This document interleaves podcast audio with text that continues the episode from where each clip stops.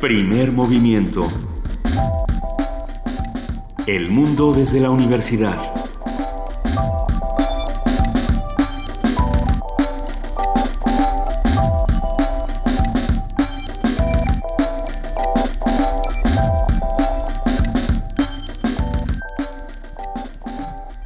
Hola, buenos días. Esto es Primer Movimiento. Son las 7, 7 de la mañana y ya estamos en la cabina. Juana Inés de esa, nuestra jefa de información. Buenos días, Juana Inés. ¿Cómo están? Buenos días. Luisa Iglesias. Hola, Miguel Ángel, ¿cómo estás? Muy bien. Pues aquí estamos, estamos los tres reunidos eh, con muchas cosas. ¿Qué tanto pasó ayer? De, verdad que se acaba el programa y empiezan cosas y cosas y cosas. Pues sí, este, así es, así es este país. ¿Qué le vamos a hacer? Pues en realidad yo creo que lo más, eh, lo más relevante era algo que, apuntaba ayer Miguel Ángel, que era este tema de, de la ordeña de ductos, sí, de lo, lo, que han llamado en los medios los guachicoleros, ¿no? los que, este, y este término que de pronto se ha empezado a volver parte de nuestra, de nuestra vida, ¿no? ¿Cómo hacemos para que todo esto se vuelva parte de nuestra vida? Y cómo se ha despertado una pues un tema que ya es de seguridad nacional, ¿no? Bueno, de, de, de la gente que dice, pues es la única manera que tengo de, de, tener un trabajo, de tener un acceso. Y esta idea un poco justiciera, de bueno, pues ya que cuesta tan cara y ya que el gobierno ha sido tan poco claro a la hora de subir los precios y el gasolinazo y demás, pues vamos a usarlo como una especie de revancha, como se ha tomado como una especie de, de, momento de justicia social y ya se está, se le está saliendo de control, hace mucho que se le salió de control al, al Estado, ¿no? Habrá que ver cómo avanza. Pero eh, algo, algo que ocurrió también el día de ayer y que se relaciona directamente con el asunto de los guachicoleros y con muchas otras imágenes que hemos visto en el país es este asunto de la Suprema Corte avalando que se pueda aplicar la prisión preventiva a menores de edad de 14 a 18 años. Y es interesante precisamente por, lo mismo, ¿no? De cómo se utiliza a los menores de edad para eh, cometer ciertos actos ilícitos y, decir, bueno, es que a ellos se les va a dar un trato diferente, ¿no? Y ahora al parecer, eh, no. Entonces vamos a ver de qué se trata. Yo creo que esta es una nota muy, muy controversial. En, un momento en el que la, la prisión y, y este tipo de penas y de sanciones no dan resultado. Ya se está, está muy demostrado que no dan resultado. Pues de nuevo, habrá que preguntarnos si la solución eh, se le da al problema inmediato o a la estructura que está generando una vez más este tipo de problemas, que es algo que no, no se estudia hasta que llegamos a los eventos más violentos y entonces ya, prisión preventiva para todos, ¿no? Pero pues hay que ver qué va a pasar. Este, este tema yo creo que es eh, grave es bastante grave. De, todo lo que está ocurriendo en el país es interesante de analizar eh, y dar una opinión hasta ahora, pues creo que mejor nos esperamos a ver qué nos dice un experto, cómo, cómo se mide esto de la, la prevención. La, la, prisión preventiva. Pues la, edad penal, la edad de, castigo es una polémica que ha estado presente la izquierda. Ha, ha, cuestionado sobre todo este ese término pensando en los derechos humanos considerando que si hay una edad para la, para la Comisión Nacional de Derechos, para la Comisión Internacional de Derechos Humanos y para la protección de la infancia en aspectos internacionales, ¿no? Y, y algo que se discutía en redes sociales con esta noticia y también con otras era el asunto de eh, por qué no se somete a votación este asunto o por qué no se hace una consulta ciudadana. No estoy tan segura de que los derechos humanos deban someterse a consultas ciudadanas o a, o a votación, pero, pero bueno, también es otra cosa que se está discutiendo y no solamente para esto, porque al parecer hoy tenemos nuevamente debate Lávate tan, tan, tan. El Estado de México. Híjole, qué emoción. No, pues es que uno estaba, yo estaba muy emocionada con el pasado, este ya, quién sabe. Vamos a ver qué pasa el día de hoy, tenemos muchísimo que discutir. Hoy, por ejemplo, vamos a arrancar hablando de los hippies y los otros. Y cuando decimos los hippies con J, nos, nos referimos precisamente a este libro, a los pinches hippies de Jordi Soler, eh, gran autor que nos va a acompañar esta mañana para discutir novela policíaca y otros temas que, que les van a fascinar, sin duda. Y tenemos mucho más, querido Miguel Ángel. Sí, vamos a tener en Solución de Conflictos, como todos los martes, la intervención de Pablo Romo, quien es profesor de Transformación Positiva de Conflictos de la Facultad de Ciencias Políticas y Sociales de la UNAM. Vamos a contar en la nota nacional con el tema que apunta bien Juana Inés de ESA, los guachicoleros, que apunta Miguel Ángel. El doctor Lorenzo Meyer, profesor investigador universitario cuyo interés se ha centrado en la historia política mexicana del siglo XX a la actualidad, nos lo va a contar. Sí, y en el análisis Juan Salgado, el doctor Juan Salgado, quien es profesor investigador del Centro de Investigación y Docencia Económica, conocido como CIDE, va a reflexionar sobre la ordeña de ductos, un viejo problema. Se, relaciona el asunto, vamos a ver. Por cierto, que yo no sé quién pregunta siempre en Twitter, Vania Noche, creo que es P. Lanchas, alguien que se hace llamar P. Lanchas, que todos los días pregunta, ¿hoy es martes de Meyer? Aunque no sea martes ni de Meyer ni nada. Pues hoy sí es martes de Meyer. Todos los días, todos los días espiritualmente es martes de Meyer. Sí, pero no todos los días está aquí. pero un martes cada 15 días. Quien sí está cada martes es, por ejemplo, Pablo Romo. También Alfredo Ávila ya tiene su sección cada jueves de, Historia de México. El día de hoy a Juana Inés de Esa le toca poesía necesaria y ya la tiene, ya tiene un montón de libros de Manuel Acuña aquí sobre la mesa. ¿Verdad? Tengo el declamador sin maestra. Anda, ya, ya está todo más que listo. Y tenemos todavía una mesa para cerrar. Sí, va a estar la doctora Maribel Nájera Valencia, quien es una experta en los temas de la de la familia, vamos a, es la coordinadora del proyecto de migración y salud mental y del diplomado en terapias narrativas del ILEF, el Instituto Latinoamericano de Estudios de la Familia, y organiza un conversatorio que se llama Desafíos cotidianos de la familia en el siglo XXI, y ese va a ser el tema de la mesa de hoy. Pues todo esto lo vamos a tener aquí en primer movimiento, vamos a tener notas de nuestros amigos de la universidad, vamos a hablar de la Gaceta de la UNAM y por supuesto vamos a tener una curaduría musical con Gastón García Marinos y él es periodista y escritor y te saludamos querido Gastón, buenos días. Hola, buenos días. ¿Cómo estás? Va a ser un día muy largo. ¿Va a ser un día largo? Ustedes. tú también, tú te quedas con nosotros toda la mañana. Encantado, encantado. ¿Qué vamos a escuchar el día de hoy, querido Gastón? Mira, aprovechando que mañana es el Día de las Madres, estuve hurgando un poco en esta tradición tan tan latinoamericana, ya casi es un género en sí mismo, las canciones a mamá, ¿no? Que la madre es esta figura omnipresente en la canción latinoamericana y sobre todo en el en el siglo XX con los géneros que se forjaron en Sudamérica, en Argentina, como el tango, el folclore en medio de estas sociedades migrantes, ¿no? Que venían de un país a otro o del campo a la ciudad y por supuesto lo que quedaba atrás en la vida era la madre y por supuesto esa figura eh, que, que, se adoraba y que se y se extrañaba, ¿no? Así que bueno, las canciones son infinitas.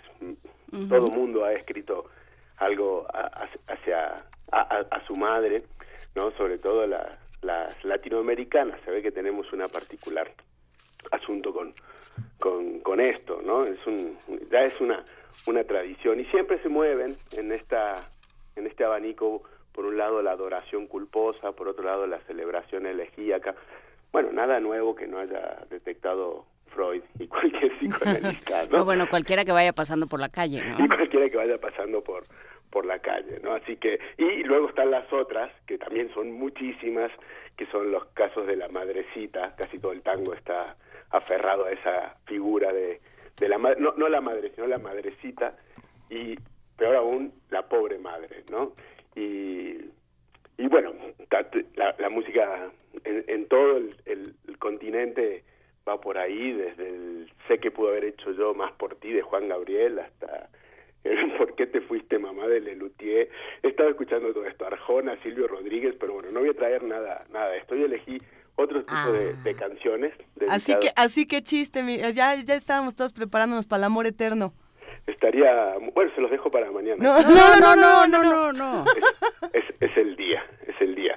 Hoy, hoy me quise ir, eh, son varias canciones las que le, les traigo, pero una, eh, un par en particular son interpretadas por, por Mercedes Sosa, quien eh, la elegí por dos razones. Una, eh, porque creo que, que sí eh, cumplía con esa figura de, Pachamama. Muchas veces se decía eso en Argentina que, y en Sudamérica, que Mercedes Sosa es como la Pachamama de la música, ¿no? Esa, esa figura de, de protección y de dar también, y, y ella lo era, ¿no? Unió varios géneros musicales, artísticamente, eh, siempre fue muy, muy generosa, le dio lugar a, a todo mundo, eh, y ella siempre con una exquisitez eh, absoluta, ¿no?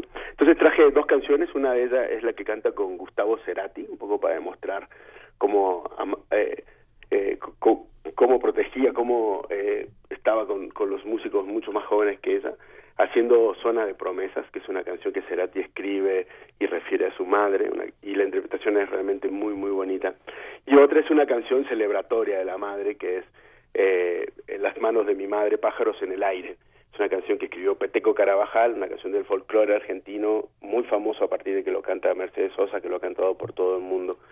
Y, y, y, creo que vale la pena escucharlo. Así que les propongo abrir y cerrar con, con Mercedes Sosa y al medio eh, traje Chabuca Granda, que escribió también una de las canciones más famosas de ellos, se la dedicó a su madre, que se llama Gracia, eh, y la vamos a oír en la voz de María Dolores Pradera, otra, otra grandísima cantante, no sudamericana, española, pero que bueno, que ha cantado muchísimo, muchísimo folclore eh, latinoamericano, ¿no?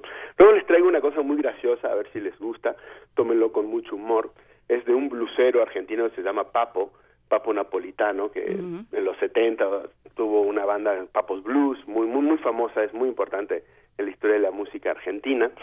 Y en los 90 tuvo un éxito enorme con una canción que se llama Nadie se atreva a tocar a mi vieja, vieja refiriéndose a la madre, y es como el niño que defiende a su madre, su madre es una jubilada que sale a las marchas con unas pancartas que él mismo le hace. El siempre tan bonito con mi mamacita no te metas, con mi, jefecita no te, metas. Es, muy graciosa la canción, espero que la, disfruten con, con humor. La, la, imagen misma de Papo Napolitano es, es muy lo conoces, ¿no? Un señor grandote. motoquero, grandote, motoquero, todo vestido de negro, y en esta canción sale y dice, nadie se atreve a tocar a mi vieja porque mi vieja es lo más grande que hay. así de simple, ¿no? Y creo que resume mucho. Así que, bueno, y, luego en, en, en, otro tono, eh, eh, traje una canción que cantaron juntas María Betania y Omar Portuondo, eh, una nana para un suspiro, que espero que les guste, una mezcla ahí entre, es una canción cubana que canta junto, la cubana junto a la brasilera, así que que espero que, les guste mucho.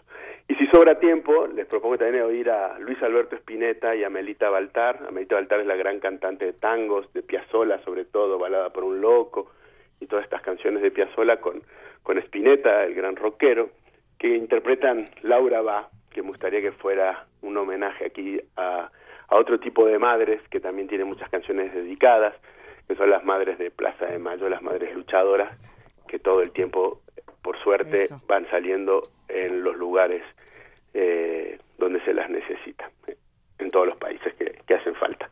Así que bueno, esta es mi, mi selección de, de, madres, de madrecitas, de pobres madres, de madres hermosas. Espero que les, que les guste. Perfecto, pues muchísimas gracias Gastón por esta selección este, materna. A los mexicanos nos llega igual que les llega a los argentinos. Por favor, claro, sí, sí, sí. Muchísimas gracias por, por esta. Algún día tendrás que hacer una mesa, a ver, la madre mexicana, la madre argentina. Hijo, lo hemos hablado, pero bueno, mejor tratemos otros temas. Estaría bueno, ¿no? Sí. Gracias, querido Gastón. Un abrazo, que tengan buen día. Venga la música.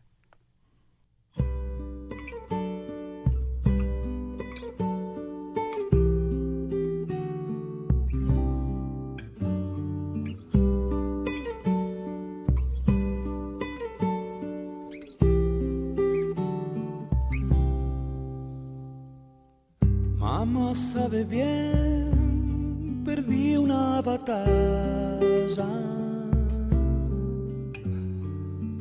Quiero regresar solo a besarla.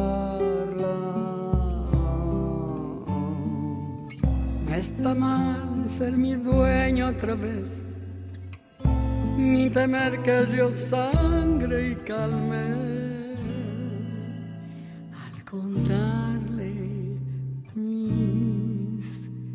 Al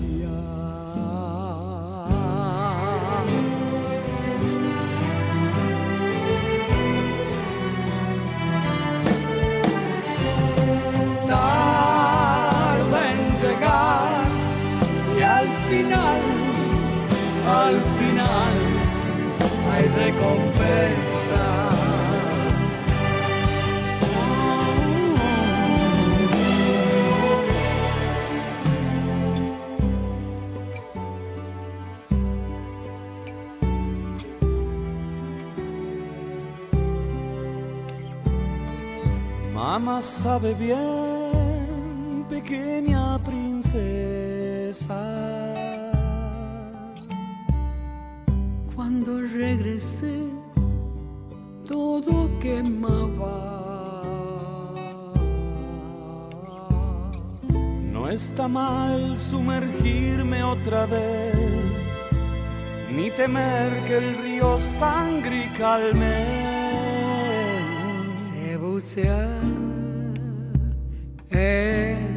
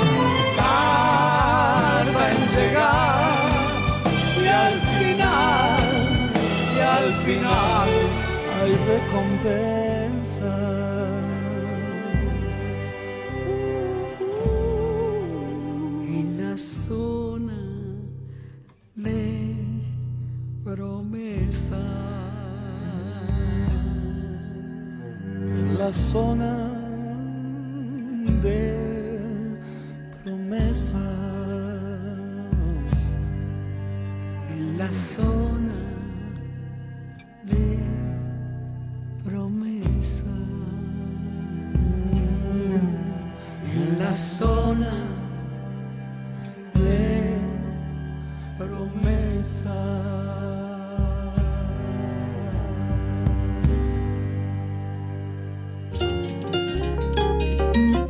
Primer movimiento.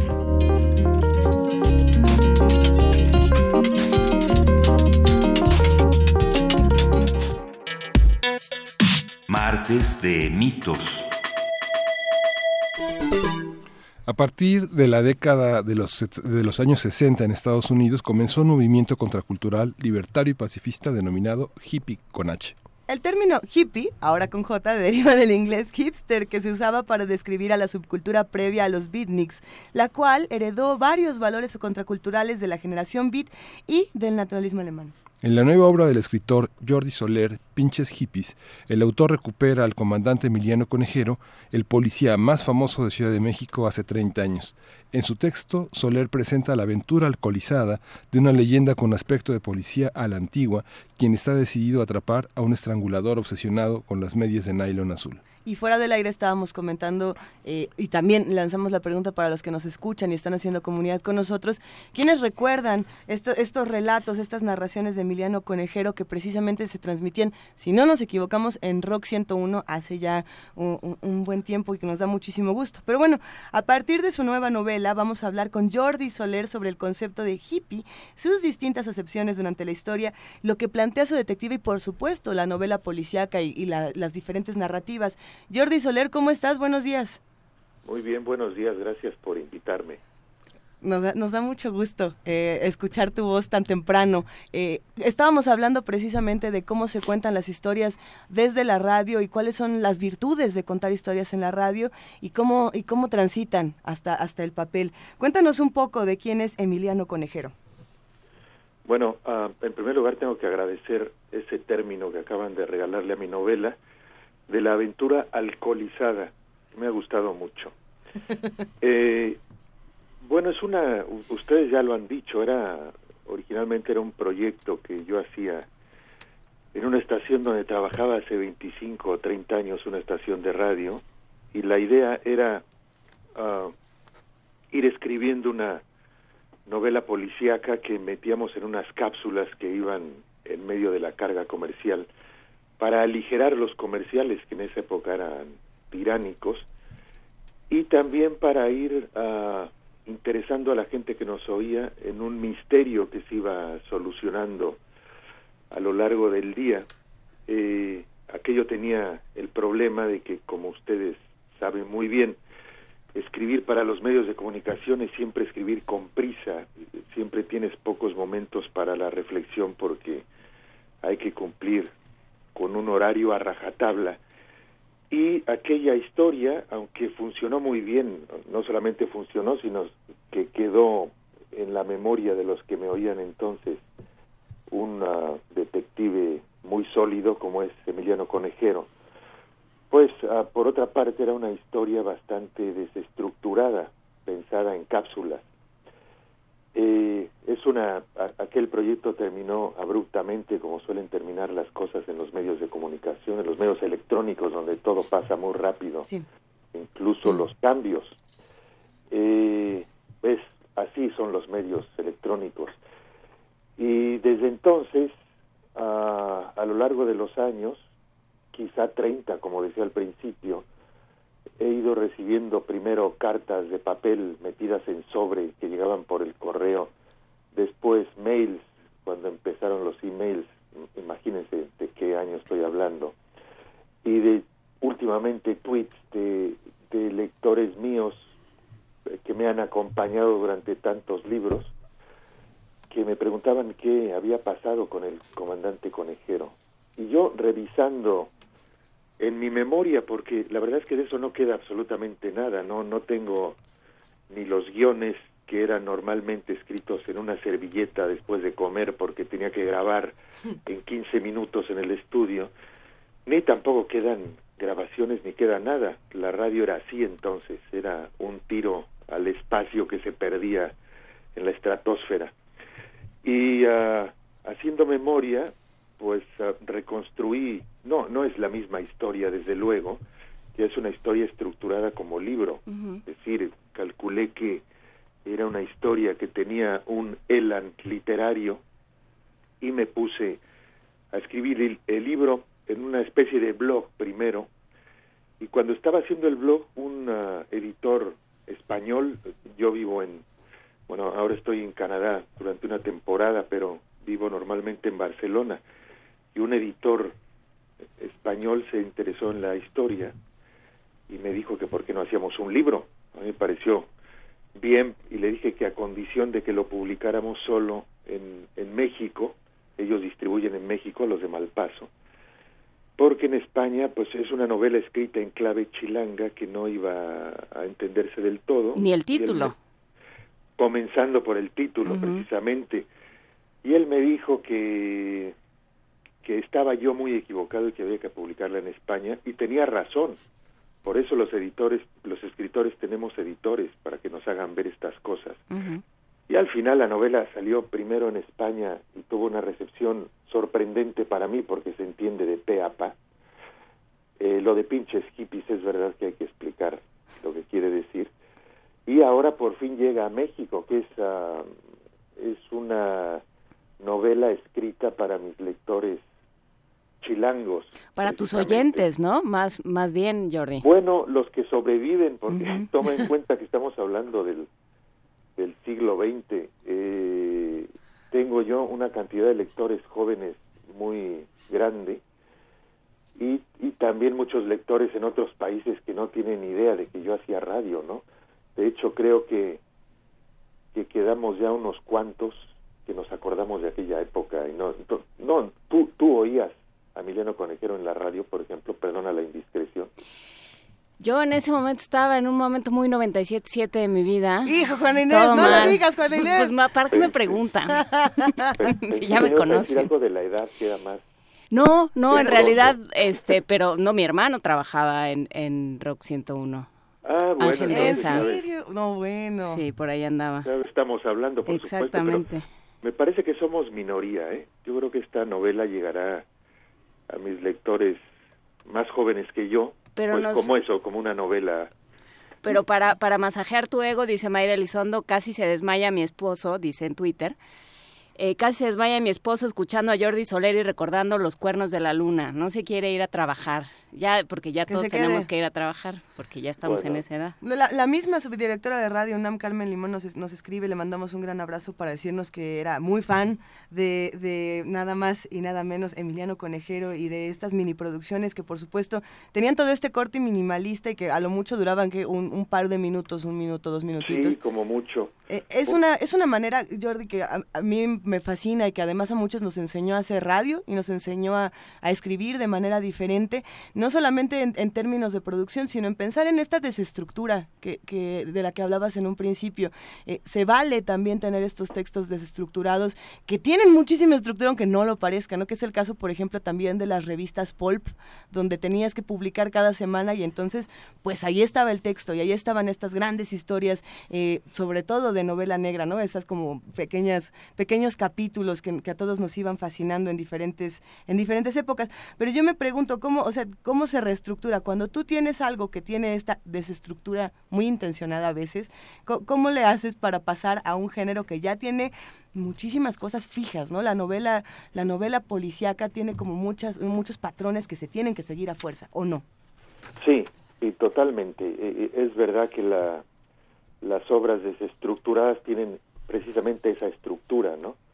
la de que no hay estructura y entonces en el caso de, Conejero en aquella época había que estructurar las unidades, cada cápsula y después el conjunto ya tenía pues una, una lógica literaria perfecta. Eh, la, la, por, por, qué se hace, por qué he decidido convertir, digamos, estructurar literariamente dentro de un género específico aquellas cápsulas, pues porque ese es mi oficio. Yo lo que hago es escribir libros, lo que me gusta es estructurar las historias eh, por escrito, sentarme cada día frente a la libreta que estoy utilizando y escribir un capítulo tras otro. Eso es, eso es lo que sé hacer y lo que mejor me sale. Por eso es que he decidido estructurarla así. Ahora la, la novela policíaca como bien apuntas, pues es una es un género que está lleno de clichés. Yo normalmente en, mis novelas uh, en las que escribo normalmente esta es la primera que escribo del género policíaco. Uh, lo que hago siempre es evadir el cliché. Me interesa siempre que mis historias estén escritas desde una óptica oblicua, siempre explicar las cosas de una forma en que nadie las haya explicado antes. Esto es por supuesto una ilusión, pero la batalla es esa, explicar algo de manera original. Y en cambio, con la escritura de pinches hippies, pasó lo contrario, me puse a abrazar los clichés, porque la literatura policíaca es eso, es un cliché tras otro y hay que tratar de darle la vuelta de una forma original a todos estos elementos que sin ellos pues no es literatura policíaca. La literatura policíaca es un género muy, muy ajustado a, a ciertos elementos, ¿no? Ah, eh, por ejemplo, por mencionar algunos, está eh, el detective que probablemente es alcohólico, que probablemente vive de sus viejas glorias, que probablemente está enamorado de una mujer. una guabardina maloliente. Que tiene algún vicio como eh, o, comer galletitas o este o, ser eh, obsesivo con alguna limpieza o siempre tener un llavero que sea de algún color. este detective tiene, por supuesto, un misterio, por supuesto va a perderlo todo en el camino. todas estas cosas estamos más que seguros que sí pasan en pinches hippies. pero no se trata del qué, sino del cómo. Eh, en, todos, en todos estos procesos de escritura, no solamente radiofónica, sino también literaria, Jordi Soler, ¿quiénes, quiénes, quiénes son estos autores a los que a los que regresas una y otra vez cuando escribes? ¿Cuál qué, lees? Bueno, leo, ah, te, te, vas a reír, pero leo, leo muchos, uh, muchos textos de ciencia política, mucha filosofía. Eh, uh, en el caso de pinches hippies, pues soy un lector de novelas policíacas con muy poca cultura de ese género. No he leído con atención más que a Raymond Chandler, ¿no? que es ah, el autor de ese detective fabuloso que se llama Philip Marlowe, oh, Y, uh, y que homenajea conejero todo el tiempo porque Philip Marlowe bebía tres o cuatro whiskies por página y es lo que hace más o menos conejero. Es mi homenaje personal a Raymond Chandler. Pero con Raymond Chandler me pasa lo que con el reggae. No, no me gusta el reggae, pero adoro a, a Bob Marley. ¿no? Tampoco leo muchas novelas policíacas, pero adoro a Raymond Chandler. Eh, ese es, ese es mi, mi faro ese para, para este libro, pero tampoco creas que lo frecuente demasiado. Es un, un lector que tengo muy, muy visitado. Y, y leo estas cosas raras que te mencioné al principio porque tengo también otra personalidad de, de articulista en periódicos y ah, ahí es donde escribo sobre la realidad ah, que nos rodea, que es un tema también que me que me interesa muchísimo y que me preocupa, ¿no? Entonces todo el tiempo estoy leyendo textos que alimenten mi otro quehacer, que es el de escribir en los periódicos. La, el oficio de escritor de novelas pues, se desarrolla siempre, siempre, cada día, desde hace 30 años, durante todas mis mañanas, y en la tarde ya me dedico a, a leer y a escribir para la prensa, por eso es que tengo estas lecturas. Novelas leo a, pues a los fines de semana, leo mucho, en las novelas leo mucho a mis colegas, ¿no? Es una un pacto que tenemos. Siempre lee uno a sus colegas para opinar sobre. ¿Quiénes, ¿Quiénes son tus colegas, Jordi? ¿Quiénes son tus colegas y qué has leído de ellos? Bueno, tengo por ejemplo a Ignacio Martínez de Pisón, que es un escritor este, um, español muy talentoso, Enrique Vilamatas, eh, a Juan Pablo Villalobos, eh, en fin, hay una, una serie de amigos. Claro que cada mes o cada 15 días hay un amigo que publicó una novela, ¿no? Entonces vamos todo el tiempo, todo el tiempo tengo un altero en mi mesilla de noche que no disminuye nunca. Y además de un elogio de la amistad, ¿qué, ¿qué idea te da de la literatura que lees de tus amigos?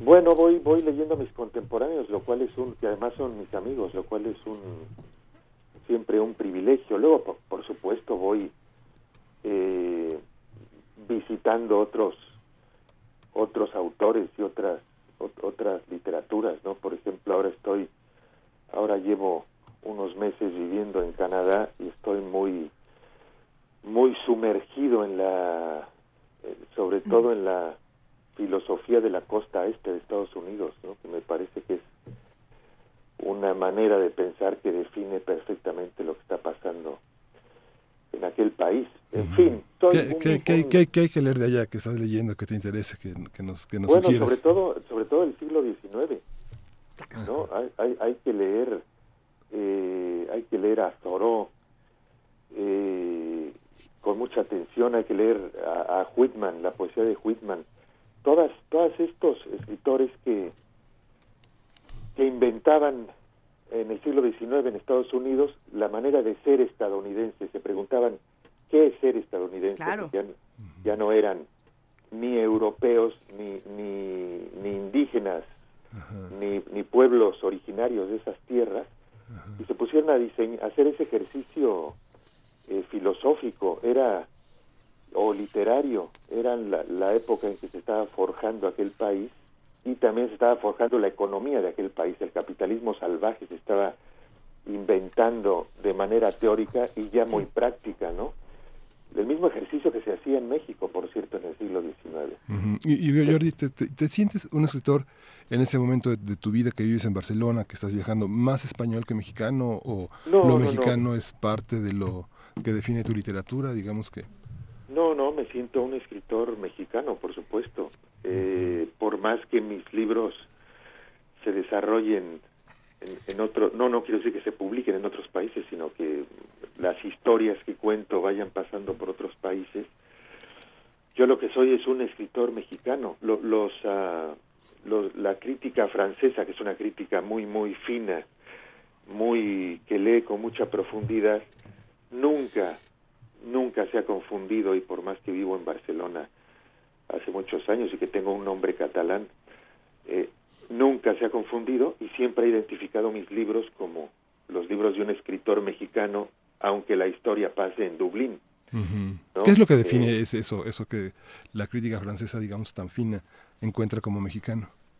Bueno, hay una, una manera de encarar la vida que tenemos los mexicanos en general. ¿no? Eh, hay, eh, los escritores en particular hemos conservado la tradición cervantina del humor. La, la, literatura española no tiene humor, excepto algunos textos de Enrique Pilamatas, eh, excepto Eduardo Mendoza. Los uh, demás escritores mexicanos, digo, perdón, españoles, son escritores muy solemnes, ¿no? El franquismo extirpó el humor cervantino en, uh, en la literatura desde entonces, ¿no? Desde 1939 hasta la fecha. En cambio, el fuego cervantino lo conservamos particularmente en México. En México sigue, el humor sigue siendo un arma de los escritores. Eh, las historias disparatadas, esto también es muy cervantino. Todos estos elementos están dentro de mis de mis novelas. Ah, por eso es que no, si te pones a ver mis libros, por más que sucedan en otros países, no, no me puedes considerar un escritor español, ¿no? Pues con esto nos vamos a despedir el día de hoy, querido Jordi Solerte. Se nos está yendo el tiempo encima, nada más para cerrar, eh, por supuesto, agradecerte y decirte que son muchos los que escriben para decir que, que has influido muchísimo en, sus vidas, no solamente en la literatura, sino por supuesto en el rock, en la música y en el ejercicio radiofónico. Eh, una, una reflexión final, Jordi Soler, sobre lo que opinas de las radios actualmente y de, y de cómo debemos contar historias radiofónicamente y literariamente. Pues sí, yo echo de menos en todas las radios la, un poco más de narrativa, ¿no? Creo que las radios se han vuelto medios demasiado prácticos, han perdido los espacios eh, largos de reflexión, ¿no? Me refiero a la radio que hacía yo, ¿no? Por supuesto que hay radio hablada donde todo, todo es reflexión, pero de pronto creo que se puede ser más... Uh, pues ah, más profundo en un programa de radio de lo que pasa. Por, otra parte, creo que, no sé si saben que en varios países nórdicos ya la radio como la conocemos no existe, ya todo es online.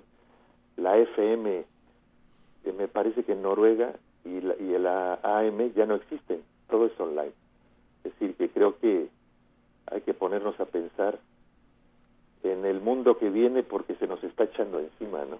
O sea que nos estás diciendo que saquemos podcast. Bueno, que, no, hay que atenderte, que toda la parte, digamos, del ciberespacio que tienen las estaciones ahora como una monería, pues hacia allá van eso hay que atenderlo con mucha seriedad.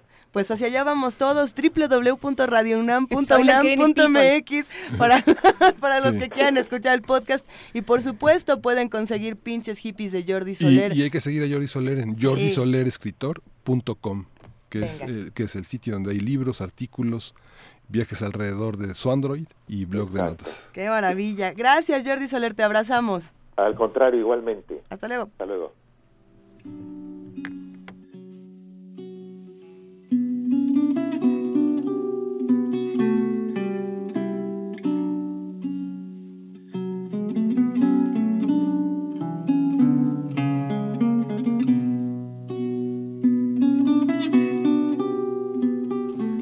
Estamos escuchando, Miguel Ángel Quemain? Pues un disco que produjo la Fonoteca Nacional en el Día Nacional de la Guitarra, que es el 20 de octubre, que se llama Huellas, Encuentro Guitarra en México, que es pulsar, pensar, vibrar la guitarra, y que se presenta hoy, 9 de mayo, en la Fonoteca Nacional, que está en Francisco Sosa 383, en el barrio de Santa Catarina, en Coyoacán, aquí en la Ciudad de México, y vamos a regalar cuatro CDs que están en la mesita de la oficina de nuestra jefa de información. Qué bueno que leíste todo el aviso parroquial. y los vamos a regalar por Twitter. Por Twitter, con, el, con su nombre y eh, hashtag huellas, con H. Huellas con H. ¿eh? Y con doble Bueno, L. o al que se ponga creativo le damos, le damos otro Al que lo regalo. escriba ¿no? diferente le toca Le otro damos regalo. otro Le regalo. toca un Larus. Le toca una luz.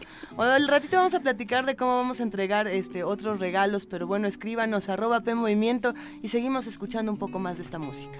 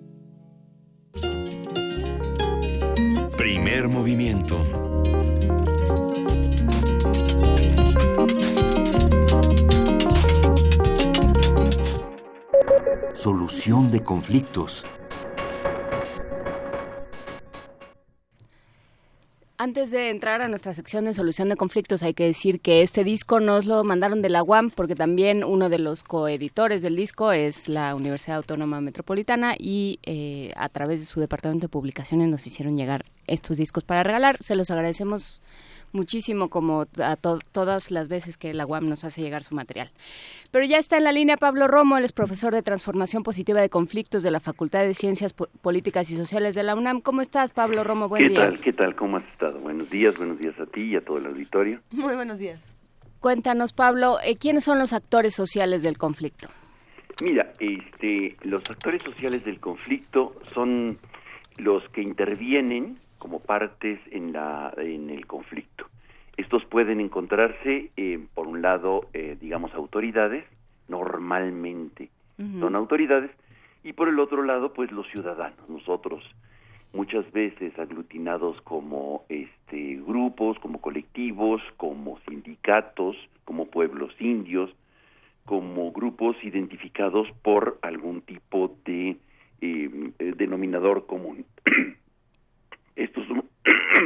estos son, los, los actores sociales en conflicto. Somos nosotros y eh, dependiendo de cómo estamos articulados, cómo estamos eh, eh, fortalecidos o aliados, es la manera como se abordan los conflictos. Los conflictos normalmente, este, hay un profesor que dice que es como jugar, eh, es como, un, como el juego de sub y baja de los niños, el, el niño gordo y el niño flaco. Si están en medio, si están jugando el sub y baja, va a ser muy difícil para el niño flaco poder moverse. Entonces, ¿qué hay que hacer en un sub y baja con un niño flaco y un niño gordo? ¿Subir dos en un lado? Efectivamente, esta es una posibilidad. ¿Qué otra se te ocurre? Eh, eh, ponerle a uno muchas piedras en su mochila, no sé. Exacto, piedras al, niño flaco. Ajá. Perfecto, armas, perfecto. Hijo, no, bueno, no, ya esto. ¿Qué otro? A ver, ¿qué, otro, Enflacar. Enflacar al gordo, ¿no? Bueno, pero eso nos tomaría mucho más tiempo que las anteriores. Bueno, a pero veces sí, los pero conflictos sociales toman mucho, mucho tiempo. No, bueno. Tienes toda la razón, Pablo. Que nos lo vengas a contar. Entonces, eh, hay, hay, muchas opciones, hay bueno, hay, hay pocas opciones realmente, sí es poner muchos niños en un lado, enflacar al niño gordo, darle piedras para que pueda jugar y moverse, o mover el eje. Mm. Ah, claro. Ok, acabo de entender a qué te refieres, Pablo. Exactamente. Acuérdate lo que alguien por, ahí decía que este eh, denme un punto uh, un punto fijo y yo podré mover la tierra. Efectivamente, las palancas se mueven justamente moviendo los ejes. ¿No? Y ese es el símbolo de la justicia. En el fondo, si te eh, eh, si te acuerdas, pues es justamente la balanza, es el símbolo de la justicia.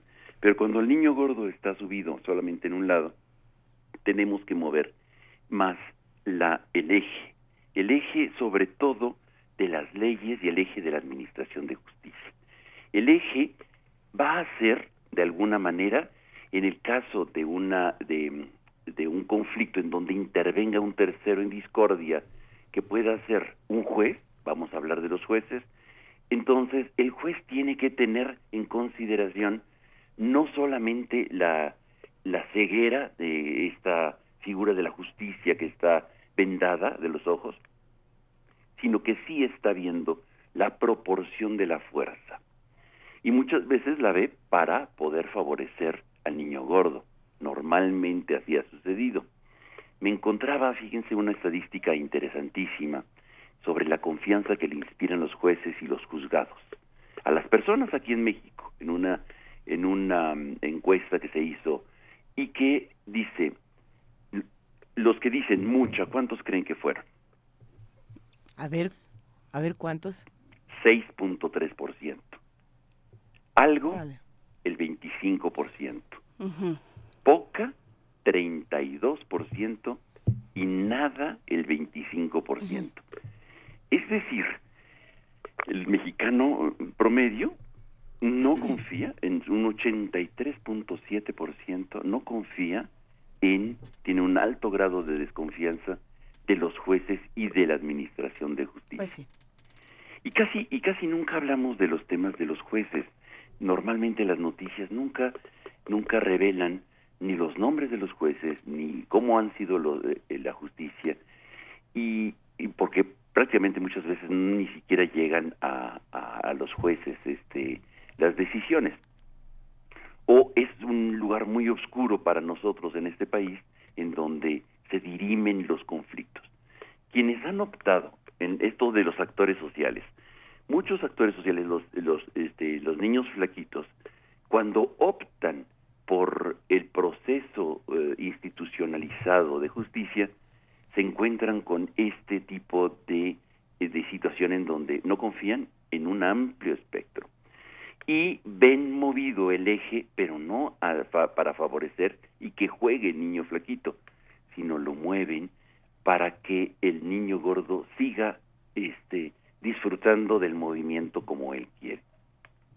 Yo creo que aquí está, esto es importante, creo que para nuestro auditorio puede ser relevante que, bueno, ciertamente ha habido modificaciones constitucionales muy importantes en los últimos años para el tema de la, de la justicia, de la aplicación de justicia. El artículo 17 fue también modificado este, en, eh, junto con todas las modificaciones el año 2010 y también algunas cuestiones en el 2016 han sido modificadas. En orden a y fortalecer, digámoslo así, este eje que genera el movimiento de la justicia. Sin embargo, bueno, pues este no es ni pronta, ni completa, ni imparcial, y el acceso que dice la Constitución en su artículo 17 que debe de ser gratuita, pues eh, si bien la justicia es gratuita, su acceso desde las fotocopias del expediente, cuando son varios tomos, hasta llegar al, al juzgado, resulta realmente muy costoso para la mayor parte de la población. Por eso encontramos nosotros que empiezan a surgir nuevas vías alternativas de justicia, que quizá pudiéramos hablar en otra ocasión. Por supuesto, porque ese ese es el tema, ¿no? sí, casi nunca se habla de los jueces, pero en épocas en, en épocas recientes hemos escuchado hablar de del juez de los porquis, de todos estos casos en los que se sabe que, que la justicia no está eh, repartida de, de, igual forma, ¿no? Y que, bueno, lo peor que le, a uno le puede pasar es llegar a un ministerio público. ¿no? Efectivamente.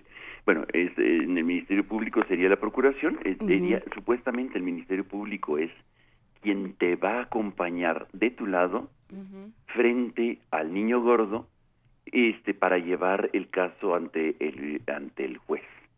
Sin embargo, bueno, le tenemos más miedo al Ministerio Público y el juez nunca lo vemos. Ahora con las modificaciones que entraron en vigor en junio pasado, ya vamos a tener un año de los juicios orales, eh, las cosas han cambiado un poco. Sin embargo, muchos jueces y muchos ministerios públicos se siguen comportando como si estuviéramos en el sistema previo a, la, a, a, las modificaciones de este de este último año que ya se implementaron en todo el país. Hay que ver, este, quizá pudiéramos en otro momento platicar sobre cómo están eh, impactando en la vida real estos nuevos sistemas, el nuevo sistema adversarial y cómo la participación de los jueces en los, en los juicios orales está cambiando su figura, está cambiando su imagen. Pero por lo pronto yo creo que me quedo con lo que tú estás diciendo. ¿No? Sí, el, el, sentir que la justicia no nos protege a todos. Y bueno, salen también muchos temas porque esta sección eh, provoca reflexiones interesantes en el público. Pablo Romo nos pregunta, Javier Guerra, ¿cuál es la relación entre la equidad y la justicia? Ah, eso es, es, muy, muy bueno. Es un tema que yo creo que tendríamos que abordar en otra sección porque... Perfecto. Porque siempre tenemos esta idea de que en el momento en el que beneficiamos a uno se pierde la idea de justicia. Claro, ¿no? claro. Y, y, y, no, y realmente ah. se deja, ¿no? O sea, en el momento en el que sí, sí, sí. tú le otorgas ciertos eh, beneficios a, una, a un grupo desfavorecido, al niño flaco en este caso, uh -huh. para usar la metáfora, en ese momento se, el, el, otro pierde justicia, cuando lo que estás haciendo es justamente equilibrar la balanza. Efectivamente. Ahí está, ahí está parte de la clave de la, de la equidad uh -huh. y hay que eh, también tener muy presente que la búsqueda de, de, de, de la justicia eh, ha sido un anhelo permanente de la humanidad y, y, que en el fondo llegamos a la confianza de la modernidad. La modernidad nos, nos dijo que íbamos a tener egalite, ¿te acuerdas de uh -huh. aquello, no? La igualdad. Sin embargo, mm, somos iguales entre nosotros, pero no con los otros, ¿no? Pues sí. Claro, y ese nosotros y los otros es eh, donde está el Ahí el está el quiz del asunto. Uh -huh. Pablo Romo, ¿quieres hablar entonces la próxima semana de justicia y equidad? Perfectísimo, me ya parece estamos. un tema ma magnífico. Muchas gracias, gracias Pablo, Pablo Romo. Saludos a Javier Guerra que nos llamó para hacernos esta pregunta y a todos los que participan en esta sección. Muchísimas gracias, Pablo Romo. Buen día. Gracias a ti y al auditorio. Un abrazo. Primer movimiento Hacemos comunidad.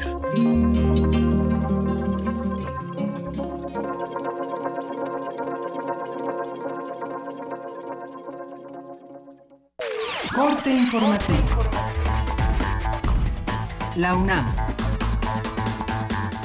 La Organización de las Naciones Unidas para la Educación, la Ciencia y la Cultura notificó la incorporación de los geoparques Comarca Minera en Hidalgo y Mixteca Alta en Oaxaca a la Red Mundial de Geoparques. La UNAM asesora, impulsa y coordina ambos proyectos. Con esto, México se suma a la lista de los 35 países que cuentan con al menos uno de esos sitios. Habla José Luis Palacios, investigador del Instituto de Geografía. Finalmente, el 5 de mayo eh, ya tuvimos la confirmación por parte del Comité Ejecutivo de la UNESCO en su sesión 201 de que los dos geoparques mexicanos eh, son reconocidos como geoparques mundiales y entran en esta red global.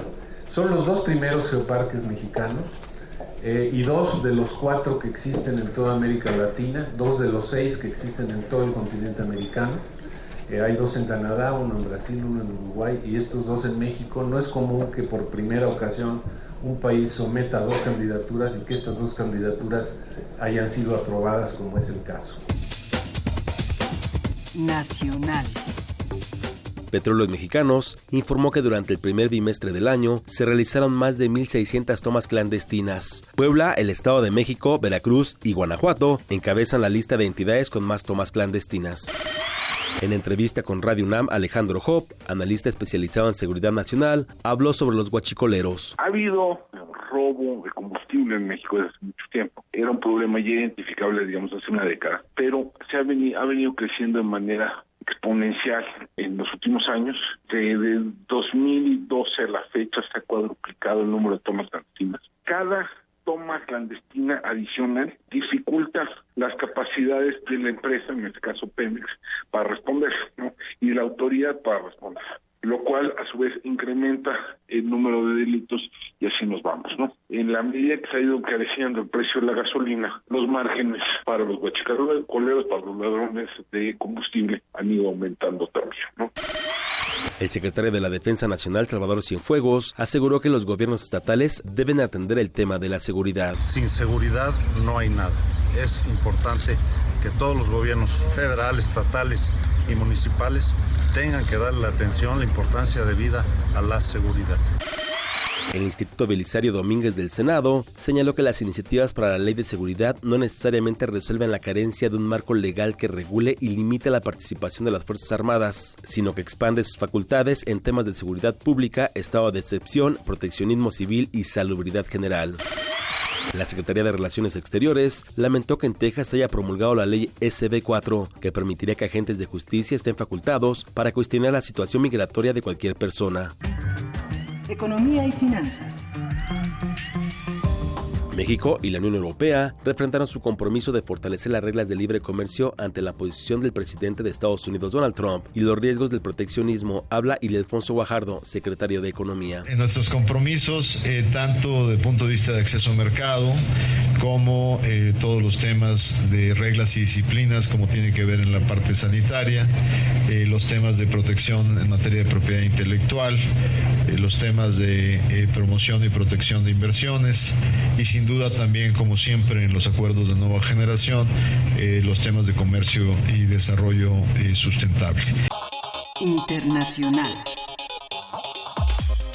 Este martes, Rusia celebra el 72 aniversario de la capitulación de la Alemania nazi con un imponente desfile militar. Más de 10.000 uniformados marcharon por Moscú para celebrar el Día de la Victoria, habla el presidente Vladimir Putin.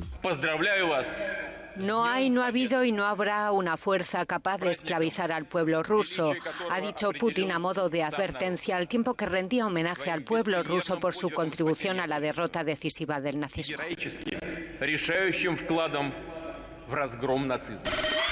El candidato liberal Moon Jae-in ganó con el 44.1% de los votos las elecciones presidenciales en Corea del Sur. Moon es un abogado defensor de los derechos humanos y favorable a un acercamiento con Corea del Norte. Hasta aquí el corte, en una hora más información. Escuchas XEUN Radio UNAM.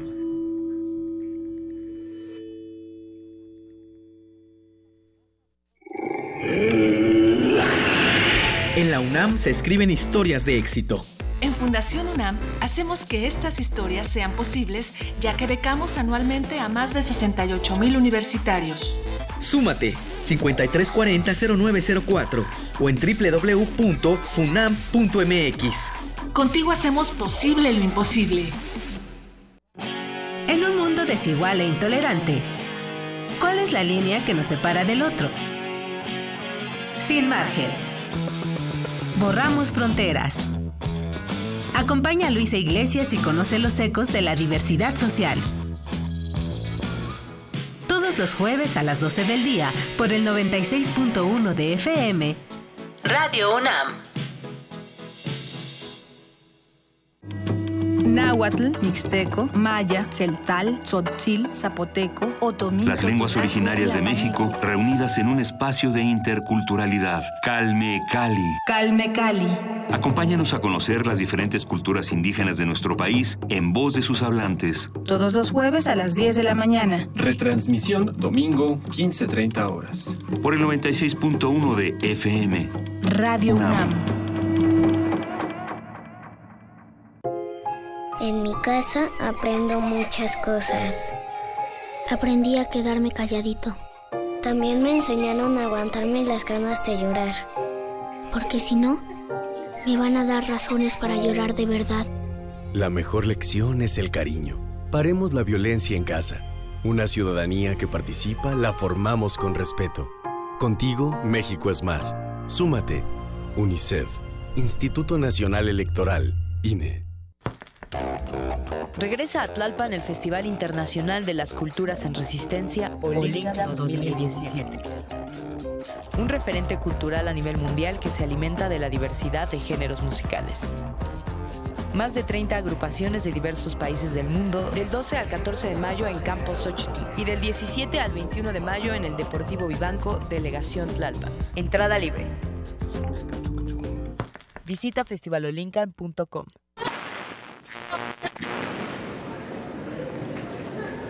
A todos los pasajeros de la Resistencia les informamos que su vuelo se ha adelantado. Repetimos. A los pasajeros que continuamente abordan la nave de resistencia modulada, les informamos que a partir del 15 de mayo los vuelos iniciarán a las 20 horas. Estén pendientes a nuevos avisos y consulten con su radiodifusora cualquier duda. Gracias. To all passengers of the Resistance, we announce... Resistencia modulada.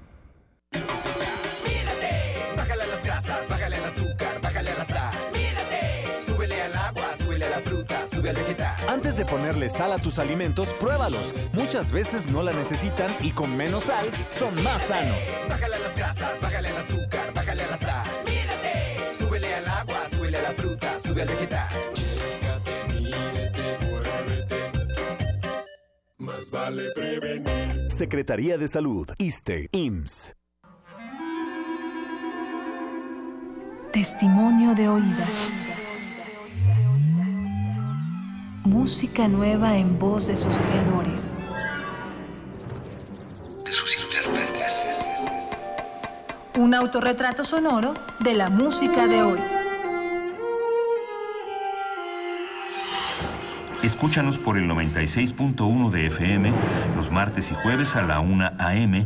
o en su retransmisión los sábados y domingos también a la 1 a.m.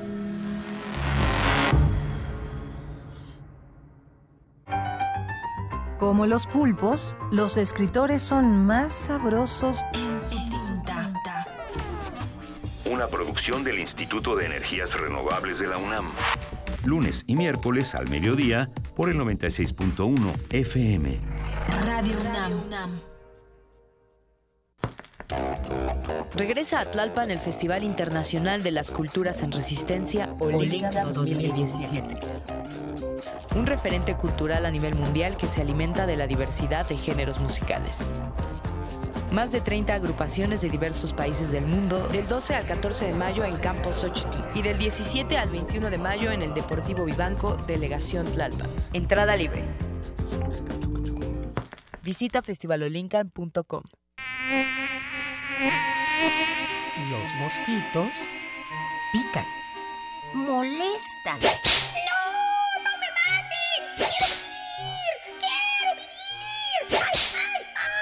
Pero sin ellos no podríamos vivir. Teatro Ánima presenta Melele, un espectáculo con música y títeres para comprender y respetar a los animales. Sábados de mayo a las 13 horas. Sala Julián Carrillo de Radio UNAM. Entrada libre. Ningún mosquito fue lastimado durante la realización de este anuncio. Búscanos en redes sociales, en Facebook como Primer Movimiento UNAM y en Twitter como P Movimiento o escríbenos un correo a primermovimientounam@gmail.com. Hagamos comunidad. Son las 8 de la mañana con 11 minutos. Hoy es martes 9 de mayo y estamos aquí en la segunda hora de primer movimiento. Juana Inés de esa, Miguel Ángel Quemain y Luisa Iglesias y algo estaban discutiendo fuera del aire, que si Huachinango, que si del náhuatl, que si de dónde. ¿Qué, estaba, ¿Qué estaban platicando? A ver, cuéntenme. Frida, nuestra productora, estaba indagando sobre el origen de la palabra que si uno se pone a, sí, que se pone a buscar en la red uno no encuentra, pero huachicol viene del náhuatl, una palabra de origen chichimeca que derivó que se incorporó al náhuatl. Y esto será interesante porque lo vamos a discutir en nuestras notas el día de hoy para que tengamos más contexto. Hay notas, por supuesto, que nos mandan nuestros amigos de información de Radio UNAM y la que sigue es interesante porque, a ver, cuando hablamos de la comunidad LGBT, T, T, T, T, T y, eh, y demás, y anexas, y podemos poner también la H ahí, ¿por qué no? Eh, hablamos de, discriminación hasta desde cómo lo nombramos, ¿no? Aquí hablamos, por ejemplo, de, de, los travestis, pero también podríamos hablar de la comunidad transgénero que, y, de, y de muchas otras comunidades que sufren de, de, diferentes tipos de discriminación. Es muy interesante. Sí, la intolerancia hacia los travestis puede tener su origen en una cultura hegemónica mexicana que dice de, debe haber una relación directa entre cuerpo y orientación sexual. Eso lo firmaron especialistas de la UNAM y Dulce García estuvo con ellos y tiene la información. Vamos a escuchar. Para las mujeres es el rosa y para los hombres el azul. Falda y zapatillas solo si eres chica y si eres varón, por fuerza el pantalón. Esas eran frases que ya hace algún tiempo predominaban y que en la actualidad se siguen usando aunque en menor medida. Sin embargo, poco a poco esas ideas están cambiando, aunque en el proceso surgen infinidad de críticas, prejuicios, contradicciones y hasta actos de discriminación. Un ejemplo de personas que cuestionan estos estereotipos son los travestis, quienes se visten con ropas del sexo contrario. Generalmente este concepto se asocia a los hombres que se visten con ropa de mujer. La doctora Berenice Pérez Ramírez, académica de la Escuela Nacional de Trabajo Social, señala que la intolerancia hacia los travestis puede tener su origen en la cultura hegemónica mexicana que dice que debe haber una relación directa entre cuerpo y orientación sexual. Por ese marcado contenido de género hegemónico, es que las personas travestis se ven como fuera, como si fuesen eh, sujetos que están rompiendo eh, esa norma, incluso pareciera que natural, pero obviamente eh, es eminentemente cultural. Entonces, de ahí viene la discriminación y el rechazo que viven las personas travestis en una sociedad como la mexicana. El travestismo es asociado directamente con la homosexualidad o con la transexualidad, pero hay hombres que eligen vestirse como mujeres, aunque sean heterosexuales. Berenice Pérez detalla cómo es la discriminación que pueden llegar a sufrir estas personas. Una persona que tiene una lectura social como masculino y que viste eh, prendas femeninas o que se maquilla eh, y va a buscar trabajo, de antemano es rechazado y completamente anulado como un candidato para, para ocupar un puesto laboral. Entonces, eh, ahí podemos ver en la cotidianidad cómo nos confronta una persona que nos está indicando que efectivamente no hay una relación directa entre el cuerpo y nuestra orientación sexual.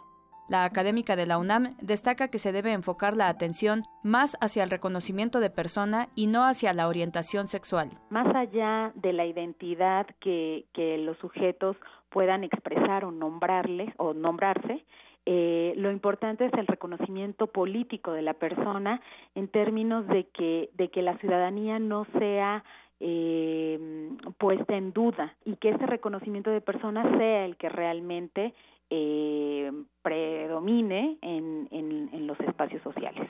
Finalmente, la experta dijo que la sociedad debe tratar de quitarse la idea de normalidad para poder entender a las personas que se autodenominen travestis y restituirles los derechos que generalmente les son anulados. Para Radio UNAM, Dulce García.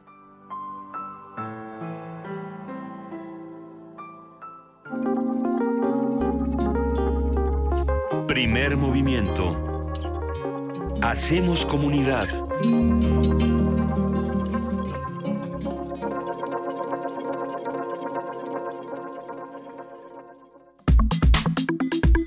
Nota Nacional. Todos los días es martes de Meyer y todos los días nos preguntamos ¿qué, ¿qué, haría Lorenzo Meyer en un caso como este, dependiendo de la noticia, dependiendo de lo que está ocurriendo en nuestro país. Pero hoy sí es martes de Meyer. El doctor Lorenzo Meyer, profesor investigador universitario, cuyo interés se ha centrado en la historia política mexicana del siglo XX a la actualidad, ya está con nosotros. Querido Lorenzo, buenos días, ¿cómo estás? Juana Inés, buen día. Pues mira, eh, yo les proponía eh, no sé si ustedes lo aceptaron. A ver. Porque no nos comunicamos al final. El tema eh, que tiene este nombre tan peculiar de guachicoleros. Sí. Para, bueno, para adentrarnos en un mundo muy oscuro que hoy domina nuestro país. Los guachicoleros, como todo mundo sabe, son esas personas que se dedican a perforar los ductos de Pemex, a sacar gasolina y venderla en un mercado paralelo con descuentos bastante importantes. Los que tenemos un auto, manejamos y vamos a las gasolineras, realmente eh, vemos que sí pueden ser descuentos eh, muy, muy atractivos y que hay un buen número de personas, de mexicanos que aceptan la existencia de ese mercado y lo apoyan y están contentos con ese tipo de, eh, de precios eh, relativamente baratos. Bueno, este robo de combustible se da desde la óptica de los que estamos fuera, se da en un doble en un doble sentido ya sabemos y desde hace mucho tiempo que hay una gran corrupción en eh, las directivas de Pemex. No hace mucho y no se ha solucionado en lo absoluto el tema.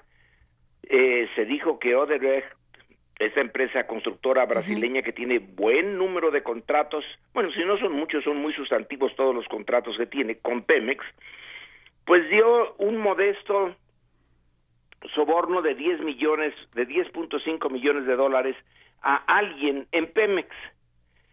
El antiguo director de Pemex, eh, Lozoya, dice que él no fue, que a él lo esculquen, que él no tiene nada que ver con eso. Pero nadie sabe a dónde fueron a dar esos modestísimos 5 millones de dólares. Modestos digo porque comparado con el costo de los contratos son nada, comparado con lo que Odebrecht eh, dio en otros países por eh, contratos similares, pues es muy poco. Uno sospecha que hay más, más eh, debajo de todo esto. Entonces, eh, por la parte superior de Pemex, quien explota a esa empresa y en el proceso la ha dejado hecha un estropicio, prácticamente la ha dañado más allá de cualquier reparación posible, pues son sus propios directivos, que a su vez están apoyados pues por las altas autoridades del presidente para abajo. Pero está ahora en la otra modalidad, que es vieja, pero no había sido, eh, em, no se había visto con tanta intensidad su trabajo como ahora. Y es el grupo de personas que sabiendo por dónde pasan los ductos, los perforan, sacan el combustible y lo venden en el mercado negro. Estas eh, personas no pueden eh, estar sacando combustible así como así, porque la presión a la que viene, eh, pues realmente es un peligro para quien intenta hacer el, el orificio y sacar el combustible. Yo supongo, y eso me lo han dicho gentes que saben de este eh, asunto, deben de perforar cuando no están mandando el combustible. Cuando alguien en Pemex les informa que ya eh, es posible eh, hacer la perforación sin muchos problemas, se acopla el instrumento para la llave, llamémosla así, y ya luego cuando vuelve la presión y vuelve el combustible ya está todo listo y se saca el combustible. Entonces quiere decir que hay alguien dentro de Pemex que les avisa. Sí. Perdón, pero ellos están fuera de Pemex. Entonces a Pemex lo ordeñan por arriba y por abajo. es esta una de las razones por las cuales está como está Pemex. Pero veamos. Ay, disculpen. Estamos todos igual, Lorenzo, no te preocupes.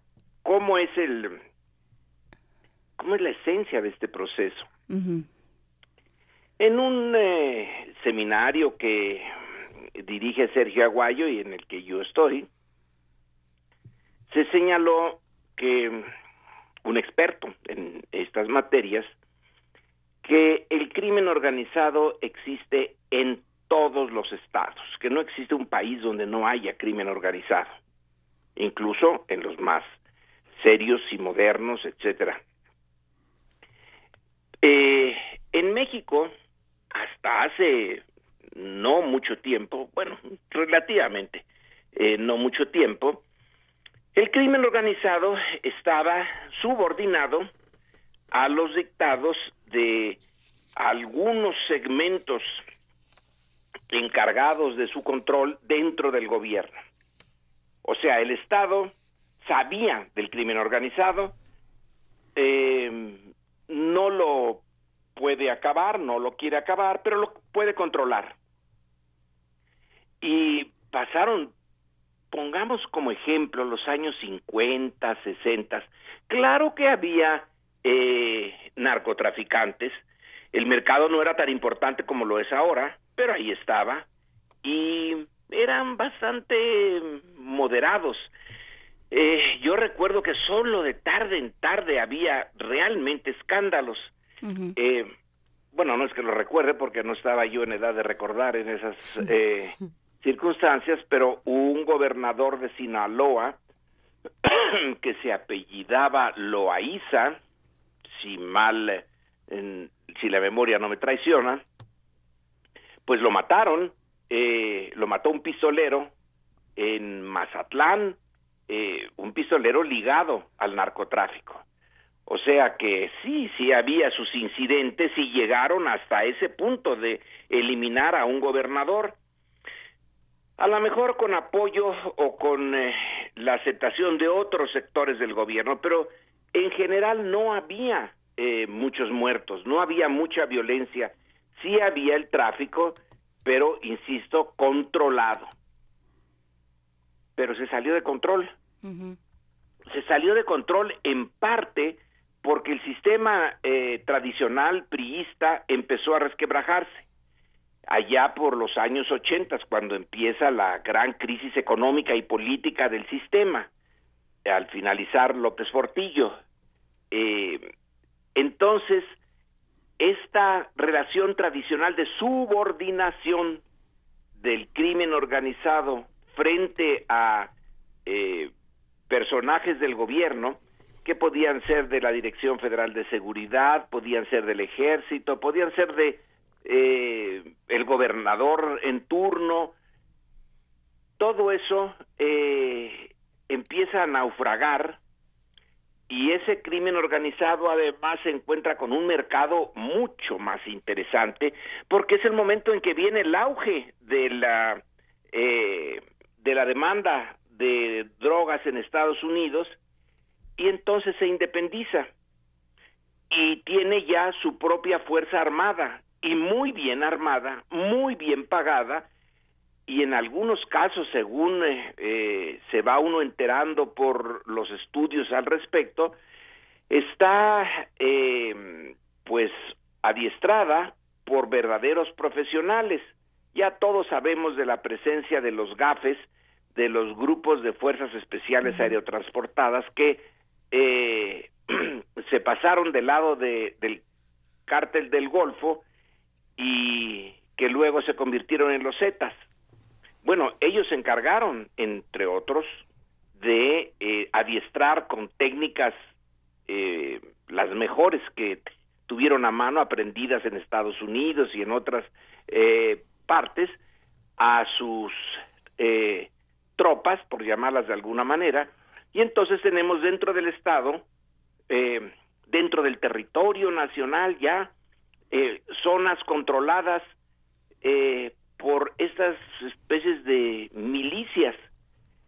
Y de ahí viene lo de eh, los huachicoleros. Son uno de los grupos que se independizó y que en estos últimos días hemos visto que ha sido capaz de enfrentarse al ejército, que le ha causado bajas al ejército, que tiene eh, además apoyo social. Si tú, eh, bueno, si ustedes leen eh, un reporte del país, creo que fue el día de ayer, de una visión más a ras del suelo de lo que pasa en Puebla, pues uno encuentra que ahí, si alguien eh, de la zona donde se hacen las perforaciones tiene un problema económico, tiene un problema de salud, va con quien sabe que es representante de los guachicoleros y le pide ayuda. Y puede ser que le den ayuda. Le dan una cierta cantidad para que vaya al médico, para que compre medicinas, les regalan artículos eléctricos, casi como el PRI en el Estado de México ahora. Aquí también les dan hasta refrigeradores y tienen una base social, tienen un apoyo local. Es que esa es la, yo creo que la parte más interesante y más tremenda del fenómeno, que ya es, ya son sistemas de organización eh, independientes, paralelos al Estado eh, y que y que tienen una lógica y una moral eh, que se cuecen aparte, que ya, o sea, desconocen a las autoridades y deciden, si tú no me resuelves el bienestar, eh, me aseguras ciertos bienes y ciertas posibilidades, pues me las consigo yo y eh, te desconozco absolutamente al grado de eh, causarle bajas al ejército. No solamente tienes razón, por ahí va la cosa, pero no, no solamente te desconozco a ti Estado, sino que hay una base social que me reconoce a mí, crimen organizado, como algo mucho más efectivo. Como benefactor para resolverme los problemas eh, inmediatos. El Estado, con sus partidos políticos, con sus eh, eh, diputados y senadores, etcétera, no responde porque partidos políticos y congresistas ya dejaron de ser realmente una liga entre la sociedad y la maquinaria estatal.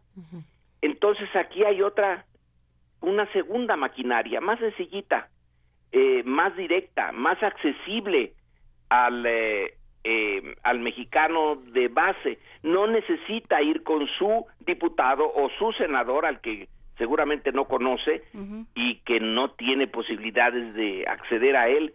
Aquí en el artículo que te digo, alguien le dijo a esa señora, vaya a tal casa y ahí platíquele su problema. Llegó, tocó, platicó el problema y le dieron creo que dos mil pesos, pero suficiente para la consulta que necesitaba y para la medicina que necesitaba. Y listo, entonces son mucho más eficaces que las eh, instituciones que además están corrompidas hasta el tuétano, bueno, estas de las que hablo, de los guachicoleros o del crimen organizado, pues también son la corrupción misma pero una corrupción con sentido social, que es lo eh, paradójico y lo triste de todo esto. Tienen pues eh, una organización armada, tienen sensibilidad social, tienen capacidad de ayudar en las zonas en que tienen que operar. Y no sé si ustedes han eh, leído algo que cuando me tocó leerlo, yo tenía como 14 años, 13 años, eh, que se llama la novela mexicana del siglo XIX que se llama Astucia, eh, que es sobre unos contrabandistas de tabaco, eh, los hermanos de la rama, el, el grupo muy eh, cohesionado tiene a un montón de gentes a su servicio y en la ruta por donde lleva el tabaco y burla a la, los policías de la federación, pues tiene una buena cantidad de personas a las cuales ayuda, imparte justicia, les sirve a ellos y están muy orgullosos los contrabandistas de ser un factor de ayuda a la sociedad que les rodea. Sí, justamente Rosario Martínez en Twitter nos recuerda a Chucho el Roto y esta idea de Robin Hood, del buen ladrón, del que hace justicia cuando los encargados, las instituciones encargadas de administrar la justicia no responden o responden a sus propios intereses. Entonces se vale de alguna manera, hay una justificación porque hay quien quien comete un delito, pero lo hace, pero al tiempo que lo hace está beneficiando a quienes están a su alrededor. Exactamente, hay allí un elemento moral, eh, curiosamente, una ambigüedad moral, porque el gobierno no sirve, no solamente no sirve, sino que es injusto y explota y es corrupto. Y entonces los otros pueden aparecer como no corruptos, aunque formalmente sean unos contrabandistas, aunque formalmente estén robándole el eh, combustible a Pemex y se supone que Pemex es una empresa propiedad de todos nosotros, pero ya sabemos que no es el caso y que además eh, ha servido para enriquecer a unos cuantos en la cúpula que ni se ensucian las manos, ni tienen ningún riesgo, ni hay eh, ninguna posibilidad de que en el intento los maten. Así que eh, la, esa ambigüedad moral finalmente explica en buena medida la relación tan estrecha que se tiene en algunos de los eh, grupos eh, delictivos organizados mexicanos y la sociedad. No todos, hay otros que se dedican a extorsionar a la propia sociedad y le cobran derecho, de piso y la extorsionan, le secuestran. Hay una diferencia muy grande en un abanico de actitudes y de políticas de estos grupos, pero en fin, eh, el, eh, quizá el punto en común es que se les escapó, se le escaparon al Estado y ahora lo retan y lo retan de una manera eh, notable, porque eso de enfrentarse al ejército y causarle bajas directamente, bueno, no era la manera en que operaba el crimen organizado hace 30, 40 años. es algo novedoso. Con los niños y las mujeres. Eh, en, además, y niños y mujeres que probablemente fueron allí eh, obligados o, fueron para defender lo suyo. ¿Qué esperamos? ¿Qué esperamos? Hay una, hay una visión que la prensa este, el fin de semana eh, publicó de una manera muy distinta entre distintos medios. En unos medios, unos más oficiales, hablaban de una especie de declaración de guerra del, del, Estado mexicano contra ellos y las fotos de las familias de los caídos eran el testimonio eh, de un, gran melodrama que permitía abrirle paso a las Fuerzas Armadas para, para construir una especie de vendetta mediática. ¿Eso es posible? ¿Hasta dónde va a llegar? ¿Cuáles son las dimensiones en el país de, de, esta, de esta nueva guerra? Como lo bueno, eh, es muy buen punto, es muy buen punto eso. Los eh, cinco, creo que fueron cinco soldados que cayeron allí y otros que habían caído antes, eh, no hace mucho, también en Puebla, cuando atacaron a un camión del ejército, lo volcaron y, y causaron bajas. Este, para mí el ejército, bueno, es el que está, es el que está pagando el, el costo o parte del costo porque ellos sí tienen que enfrentarse en la parte más eh, desagradable y violenta eh, no es como los directivos de Pemex, que hacen sus eh, tranzas y no les pasa nada.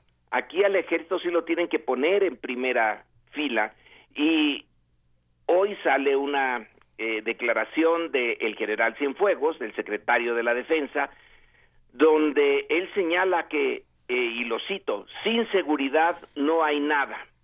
Por eso es fundamental que los gobiernos federales, estatales y municipales le den importancia de vida a, a esa lucha por la, por la seguridad.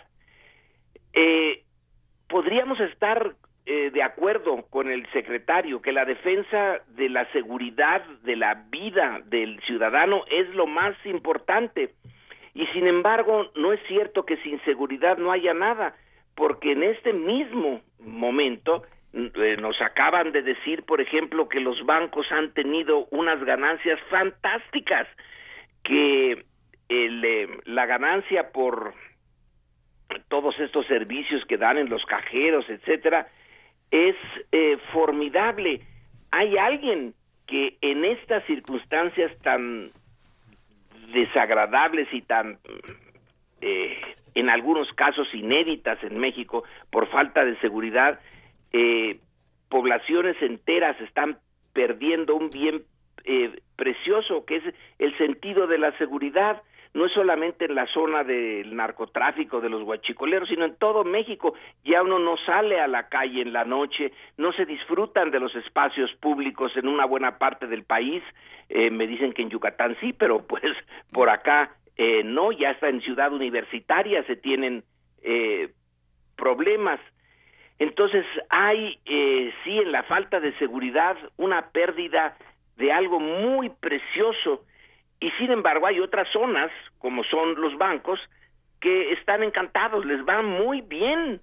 Eh, el, eh, la distorsión del, de la función de la fuerza pública, de la responsabilidad de los actores políticos, es eh, de tal manera eh, que estamos en, un, en una situación absurda para la mayoría de los mexicanos el tipo de estructura política de, ejercicio del poder en el que vivimos es eh, deplorable y sin embargo hay una minoría que está bastante bien, entre otras cosas porque ellos personalmente sí están muy bien protegidos. Todos los servicios de seguridad de Slim y del grupo similar, de personajes similares, pues están, eh, están muy bien. Los expresidentes eh, tienen toda la seguridad del mundo que puedan y más de la que necesitan eh, a costa del erario. Hay una eh, discriminación profunda. Los menos eh, en esta situación de, de catástrofe de la seguridad disfrutan de la más amplia seguridad y los más están en la indefensión y en ese punto es donde brota el crimen organizado que tiene además una actitud positiva hacia las zonas, hacia la, el entorno social en el que se desarrolla y que es visto como más interesante y positivo que el gobierno. Bueno, pues ese es el tema que nos, uno de los temas a los que nos lleva esto de los guachicoleros. Ya se declaró la guerra a ellos, como decían ustedes, pero ¿qué no la declaró Felipe Calderón desde 2006 contra el narcotráfico y ha tenido algún efecto sobre la disminución de las actividades del narcotráfico para ahora 2017? pues no. Entonces el que se le hayan declarado a los guachicoleros la guerra no tiene eh, necesariamente que significar que se van a acabar. Eh, esa es la otra de las eh, eh, de las características de nuestra situación que mandan al ejército, el ejército intenta, pone eh, sus eh, habilidades al servicio de la seguridad, pero la falta de seguridad, su raíz no es algo que pueda el ejército controlar, es algo que le corresponde a la clase política que es una irresponsable y una corrupta de primer orden. Es que ese es el, gran tema, ¿no? Porque, bueno, si algo nos ha enseñado el... Eh, el discurso de la guerra contra el narco es que las sacar al ejército a la calle no sirve para nada. ¿no? Eh, eh, muy por el contrario, que estas, estas estos enfrentamientos no sirven para nada y que se está gobernando para los medios. ¿no? Se está gobernando para la foto, para el noticiero, para la toma y, se está capturando a un, a un eh, eje, a un ser crucial, estratégico, no sé qué, y de todas maneras ahí siguen los, los negocios y ahí siguen las inequidades que, que lo que hacen es que la gente se juegue la vida. ¿no? O sea, porque eso es lo que está sucediendo. La gente se está jugando la vida porque ya no tiene de otra. Y porque, aunque tenga un aunque tenga otras posibilidades, las otras posibilidades son bastante mediocres. Están, eh, estamos frente a opciones degradadas, sí. Sí, aquí se juega la vida por algo eh, sustantivo y más o menos ya aceptaron ese trato con su destino. eh, vivo hasta los 40, 30 y tantos años, pero vivo muy bien, tengo dinero, armas, eh, respeto, etcétera, eh, cometo barbaridades que parecen propias de Auschwitz, eh, torturo, descabezo, eh, disuelvo en ácido a los cadáveres. Bueno, eso eh, son actos de bestialidad impresionantes, de los más impresionantes. Pero eh, así es mi entorno y como no lo voy a cambiar, acepto este trato. Me meto al crimen organizado, vivo rápido, cometo infinidad de barbaridades, termino rápido la vida, pero es mejor que la mediocridad que ofrece unos uno o dos salarios mínimos y tener que estar con la grisura cotidiana eh, encima hasta que me muera un poco más tarde, pero sin haber eh, experimentado nada más que esta parte humillante de vivir como eh, al día, ¿no? Mientras hay una parte de la sociedad que hace gala, gala auténtica de un tren de vida fantástico. Eh, me encuentro con ellos cuando abro las revistas del periódico al que estoy suscrito y vienen eh, montones de fotografías a todo color, muy ricas, jugando polo o divirtiéndose en fiestas eh, muy, eh, pues, eh, ¿cómo les llamaremos? Aparatosas. Y ahí están estas dos sociedades, la, la de los poquitos y muy bien, eh, y la de la mayoría. Así que Pues en esas estamos. Pues sí, aquí no- nos dejaste en el desconcierto, como, como acostumbra Lorenzo Meyer, espero que estés contento. Este, no, es, es cierto, ¿no? O sea, eh, digamos, el hecho de que, de que se pueda, de que se pueda equiparar con Robin Hood, con Chucho el Roto, con Astucia de Luis Heinclan, eh, o con cualquiera de, de estas, de estas historias de, de justicieros, nos está hablando de, de que no hay justicia. De que tiene que haber justicieros porque no hay justicia. Y, y se supone que ya no estábamos en esas, ¿no? Eh, Ya no tendríamos perfectamente estar. resumido. Ujú. En fin. Bueno, pues muchísimas gracias, Lorenzo Meyer. Nos escuchamos en 15 días. Te mandamos un gran abrazo. Muchas gracias y que la pasen bien. Y en fin, ojalá en algún momento el futuro de México sea distinto de su presente. Ojalá. Ojalá. Muchísimas gracias. Gracias. Hasta Lorenzo luego. Meyer, hasta luego. Y seguimos con esta curaduría de Gastón García Marinozzi. Vamos a escuchar Laura Va con Luis Alberto Spinetta y Amelita Baltar, ¿sí? Esa mera. Vamos a escuchar a, a- a Luis Alberto Spinetta con Laura Va.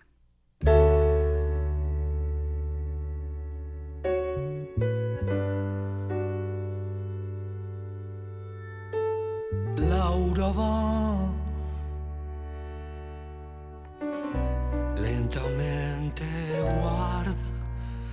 su valija gris el final de toda una vida de penas. Laura va unos pasos la alejan del pueblo aquel donde ayer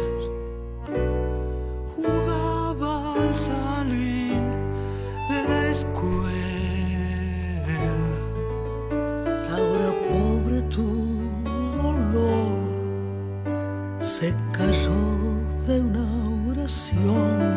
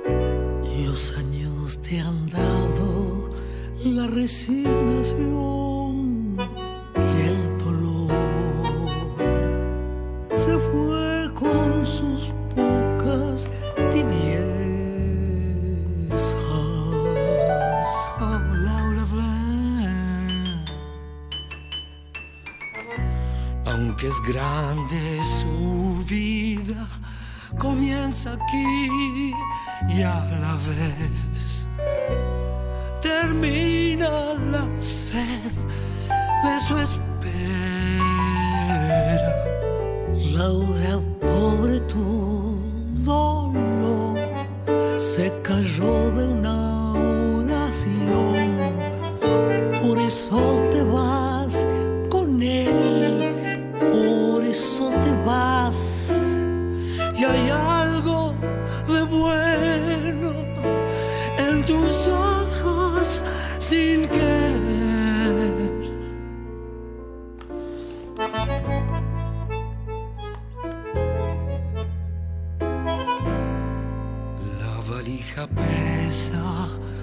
y él le ayuda a entrar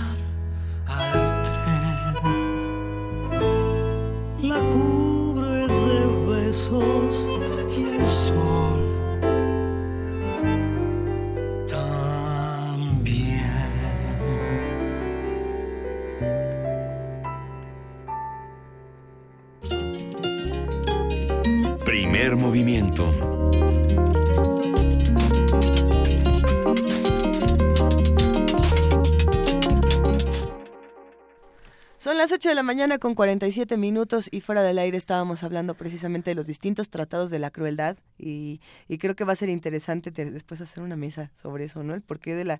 No, de- no es la maldad, es la crueldad, ¿no? Que bueno, se estudian de maneras diferentes. Los dos se me quedan viendo con una cara de ¿qué está diciendo? Ustedes No, no, no, eran no, los que no, estaban fuera del estábamos aire. en esa discusión, nada más. Estábamos pensando, lo- si, si hay cosas que tienen un remedio, que tienen que ver con los actores sociales, que pueden cambiar las cosas, pero que no, no quieren. Lo que decía Lorenzo Meyer sobre las personas que viven vivir a- prefieren vivir hasta los 30 amenazados de muerte que vivir en la miseria o en esta humillación que decía Lorenzo Meyer de vivir al día, ¿no? Pues es, es un tema muy fuerte, creo que escuchar a Lorenzo Meyer siempre es muy enriquecedor y siempre aprendemos muchísimo de él, le mandamos un gran abrazo.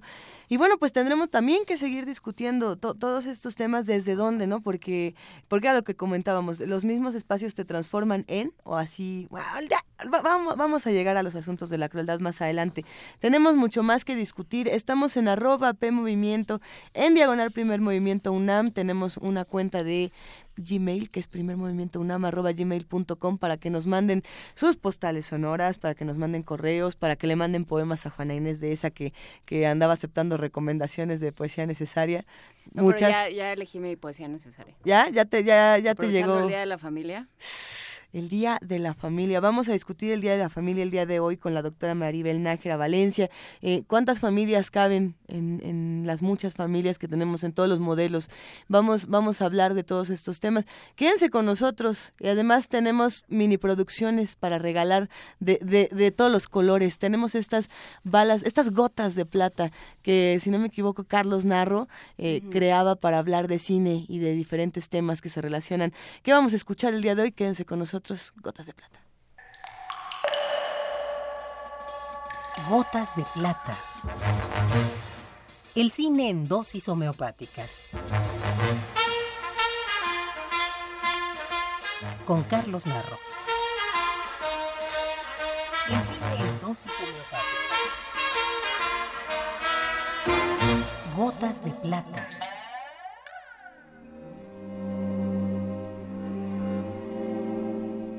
Nacido en Colima en 1925, Alberto Isaac fue un hombre de múltiples oficios, todos los cuales desempeñó con pasión. Deportista, caricaturista, periodista, artista plástico, ceramista, cineasta y funcionario público. Como periodista cinematográfico, se desempeñó principalmente en el diario deportivo Esto, donde llegó a dirigir la sección de espectáculos, a la cual llevó en su momento a ocupar el sitio más importante dentro de la información cinematográfica en México. Su labor en el cine mexicano fue vasta y diversa. Fue director del Instituto Mexicano de Cinematografía, actor, guionista, director y productor. Su no muy extensa pero sí significativa obra cinematográfica. Se inicia en 1965 con En este pueblo no hay ladrones, escrita por el colombiano, Premio Nobel de Literatura, Gabriel García Márquez, y en la que, entre otras virtudes, Alberto Isaac demuestra su capacidad de convocatoria en el mundo cultural mexicano al contar con las actuaciones de un gran número de personalidades notables, como Juan Rulfo, Luis Buñuel, Leonora Carrington, entre muchos más. El cine de Alberto Isaac alcanza sus mejores momentos en sus retratos de la provincia mexicana. Su voz forma parte del acervo de la Fonoteca de Radio Universidad, de donde extrajimos los siguientes fragmentos de una entrevista concedida a la emisora. Yo creo que hay tres villanos en, el estado actual del cine, no solamente los productores. Los productores son los mayores y no lo estoy defendiendo, entiéndase eso eh, pero creo que igualmente responsables son los malos funcionarios del gobierno que han dejado que la cosa llegue a tal punto que con el dinero del pueblo se hagan eh, una producción de cine que nos avergüenza y nos desprestigia dentro y fuera del país.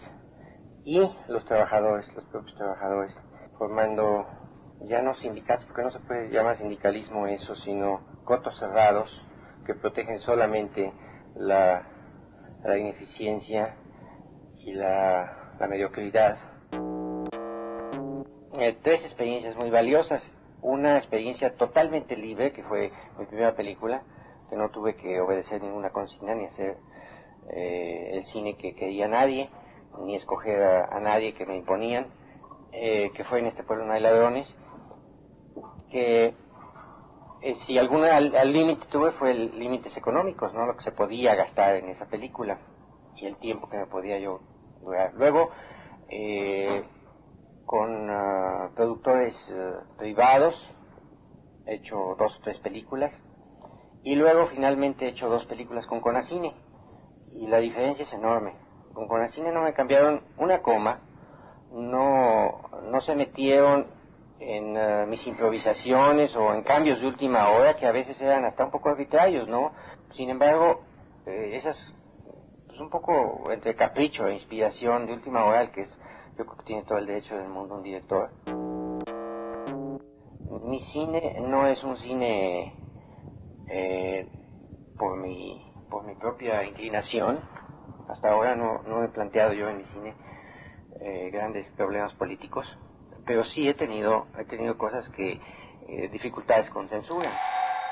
Gotas de plata. Si tiene alguna molestia, acuda al cine más cercano.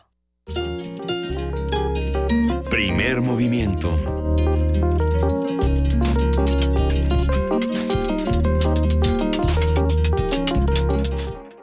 Ocho de la mañana con 53 minutos. Seguimos aquí en primer movimiento leyendo, por supuesto, todos los mensajes de los que hacen comunidad con nosotros. Le mandamos un gran abrazo a Tania Mafalda, a José García, Ciudadano Cero, a Juan Ramírez Marín, a Abraham Alonso. Es que ahora sí nos han escrito un montón. A Juan Mario Pérez, como no, Miguel Ángel Gemirán, Javier Barrera. A ver, Claudia Guerrero también. Bueno, son muchos los que nos escriben. Y además están comentando mucho lo que, lo que comentaba Lorenzo Meyer. Entonces sí, hay quienes están de acuerdo, quienes no están. son, son, temas, son temas que tenemos que discutir y que construir entre todos. Pero bueno, estos que tenemos por acá también, querido Miguel Ángel. Bueno, sí, tenemos una, una información. 200 estudiantes de todo el mundo fueron elegidos para ingresar a la Junior Academy en la Academia de Ciencias de Nueva York y un alumno de la preparatoria 6 de la UNAM se encuentra entre los nuevos integrantes. Cindy Pérez tiene la información. Roberto Isaac Santoyo, alumno de la Escuela Nacional Preparatoria número 6 de la UNAM, fue elegido miembro de la Junior Academy de la Academia de Ciencias de Nueva York, la tercera más antigua en Estados Unidos. Alrededor de 200 estudiantes de todo el mundo fueron aceptados en esta convocatoria y él es el único mexicano. En entrevista con Radio UNAM, Roberto nos platicó cómo fue aceptado. Solo había que hacer un ensayo de inglés y hacer un examen de conocimientos de las ciencias y matemáticas.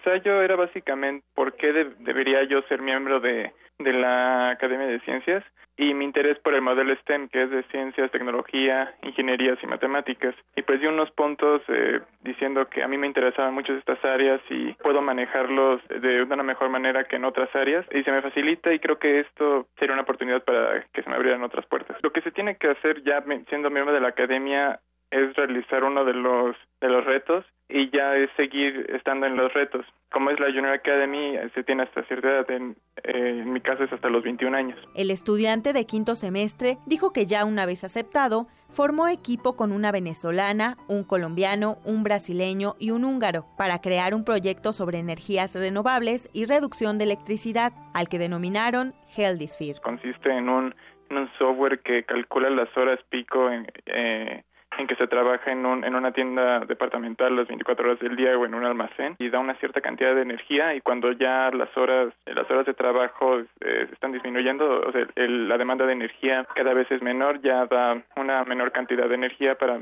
una mayor eficiencia. Pues este proyecto lo terminamos en noviembre y ahora lo estamos desarrollando como un como un producto y lo vamos a exponer en la academia en frente de muchos premios Nobel y otros empresarios para ver si invierten en nuestro proyecto.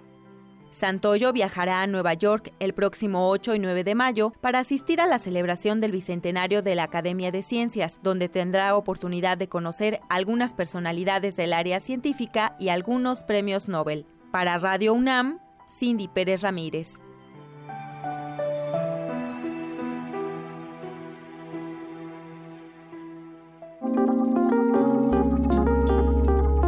Primer movimiento Hacemos comunidad.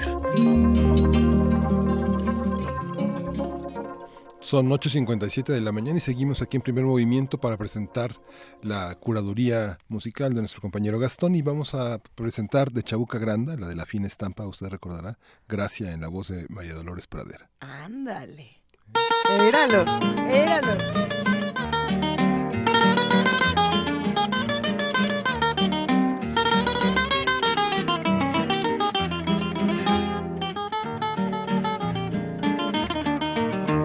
A través de lo que cuentan te adivino, como una niña bonita de pie fino, la figura menudita y en el talle, un despliegue de gracia y de lisura, con aroma de los huertos te envolvía, y llena de su fragancia y su frescura, encendías el camino pues llevabas para alumbrarte centellas de terciopelo. Azafrán de Castilla, jonjolí, romero santo, ponías en tu pecho alelina, ardo y encanto. Y al pasar te decía preguntando, ¿qué llevas en el pecho que huele tanto? Rumor de quita sueño y manantial brota en tu risa, néctar de la azucena y capulidan tus colores. Y al entreabrir tu boca la sonrisa, despliegue el bicolor de mis amores. Tan bonita y chiquitita, tan sandunguera y graciosa, limeña de tradiciones, de cuentos y de leyendas me parece verte de cuando en cuando en la calle, cuando el sol está de fiesta y te ciñe por el taller. Azafrán de Castilla, jonjolí, romero santo, ponías en tu pecho alelinardo y encanto y al pasar te decía preguntando ¿Qué llevas en el pecho que huele tanto? Rumor de quitasueño y manantial brota en tu risa. Néctar de la azucena y en tus colores. Y al entreabrir tu boca la sonrisa Despliega el bicolor de mis amores. Y al entreabrir tu boca la sonrisa despliega el bicolor de mis amores. Primer movimiento.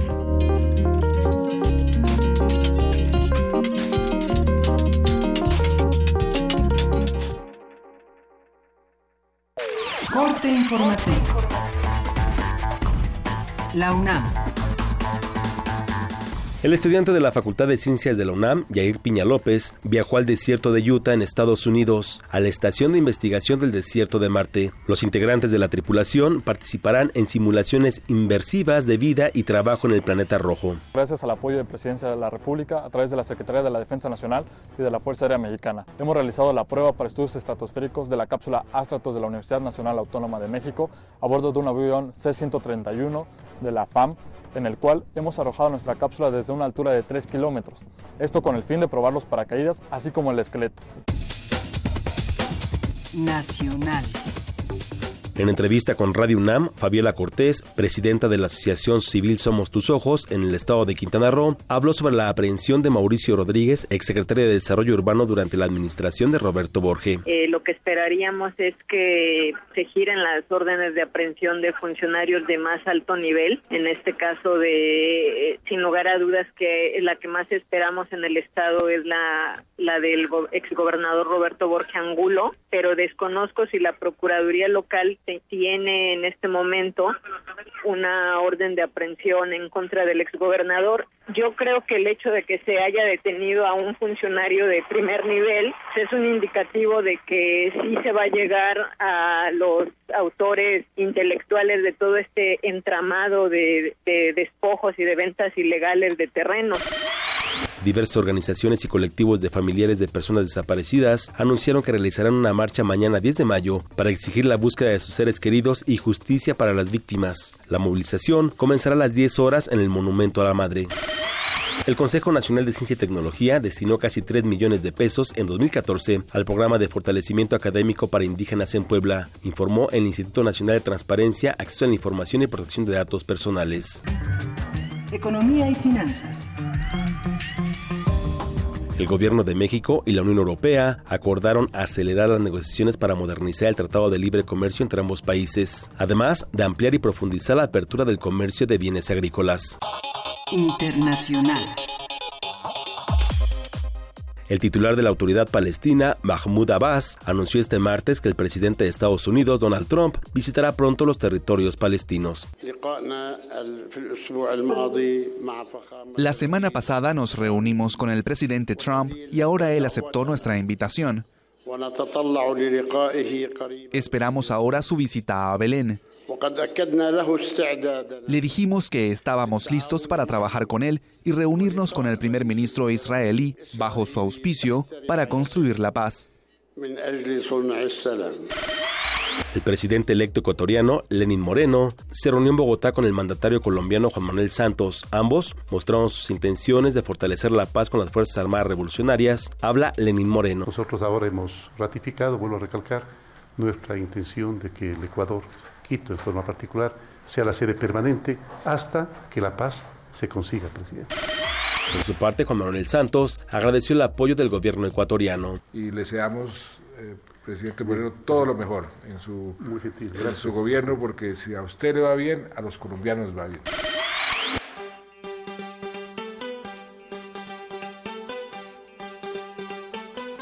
Un día como hoy.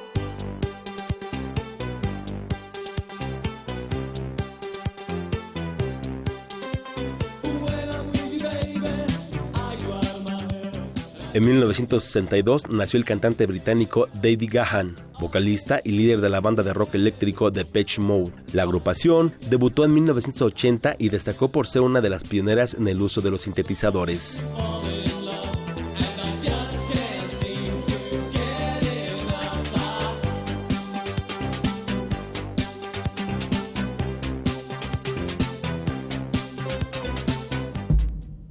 Escuchas XEUN.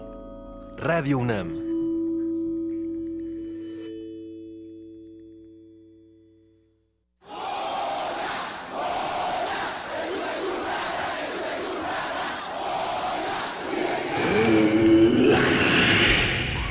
¿Te identificaste? Identifícate con Fundación UNAM y ayuda a becar a miles de alumnos universitarios. Súmate 5340-0904 o en www.funam.mx. Contigo hacemos posible lo imposible. Sumérgete en la música del planeta. Encuentra las perlas acústicas en el Mapamundi.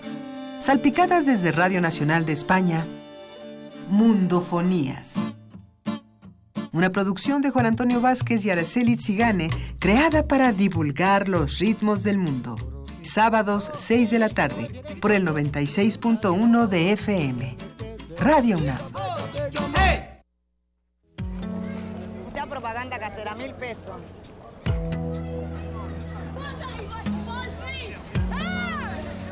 of your country. Accordingly, No importa de dónde eres, qué idioma hablas, ni cuál es tu color de piel.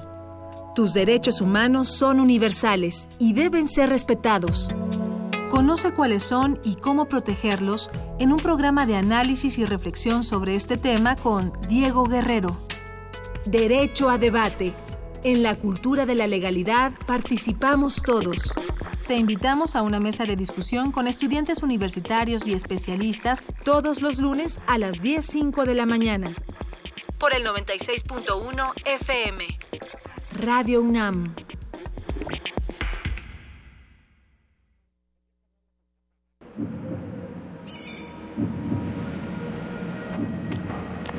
No es momento de temerle al muro de Donald Trump, ni permitir que nos humillen, ni que denigren nuestra grandeza. No más pisoteo a México. Es momento de recuperar nuestros valores como mexicanos. Se necesita algo más que un muro para dividirnos. Partido Encuentro Social. El rito comienza en el escenario. Los sonidos emergen, deambulan por el recinto, se cuelan en los oídos y estremecen los sentidos. Festival Intersección. los encuentros sonoros de Radio UNAM. Todos los viernes a las 21 horas en vivo desde la sala Julián Carrillo. Escúchalos a través del 96.1 de FM, www.radiounam.unam.mx o ven a Adolfo Prieto 133 Colonia del Valle, cerca del Metrobús Amores. La entrada es libre.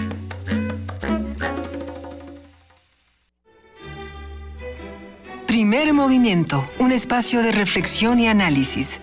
Escucha a Luisa Iglesias y Juana Inés de esa. De 7 a 10, muy tempranito, siempre en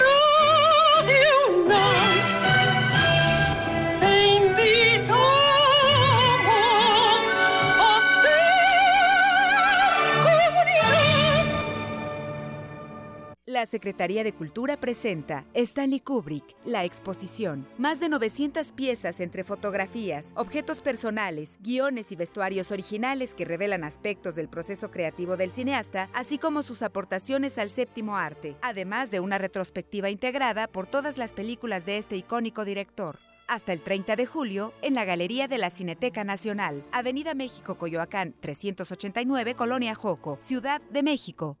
Secretaría de Cultura. Ballets de todos los tiempos. Música medieval, barroca, moderna. Los sonidos que hacen mover al cuerpo en un solo programa. Diáspora de la danza, lunes a viernes a las 6.40 de la mañana y su retransmisión a las 3 de la tarde. Por el 96.1 de FM. Radio UNAM.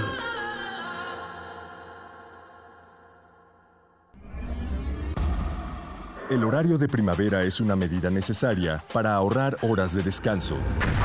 No olvides que el 15 de mayo debes adelantar tu radio una hora para no perderte la programación de Radio UNAM. Recuerda, desde el 15 de mayo, Resistencia Modulada iniciará a las 20 horas. ¿Tienes dudas de su programación? Consulta www.resistenciamodulada.com o escucha nuestras transmisiones. El silencio no es una opción. Radio UNAM. Sirve tu bebida favorita. Échale unos hielos. Añádele dos ramitas de swing, una copita de jazz y agrega sonidos balcánicos al gusto. Mezcla bien y dale un trago. El Festival Intersecciones trae para ti la música de los Camer, un brebaje para bailar toda la noche. Viernes 12 de mayo, 21 horas, Sala Julián Carrillo de Radio UNAM. Entrada libre. Ven y pásala mm, a gusto. En un mundo desigual e intolerante, ¿cuál es la línea que nos separa del otro? Sin margen. Borramos fronteras. Acompaña a Luisa Iglesias y conoce los ecos de la diversidad social. Todos los jueves a las 12 del día por el 96.1 de FM. Radio UNAM. Primer movimiento. Podcast y transmisión en directo en www.radiounam.unam.mx.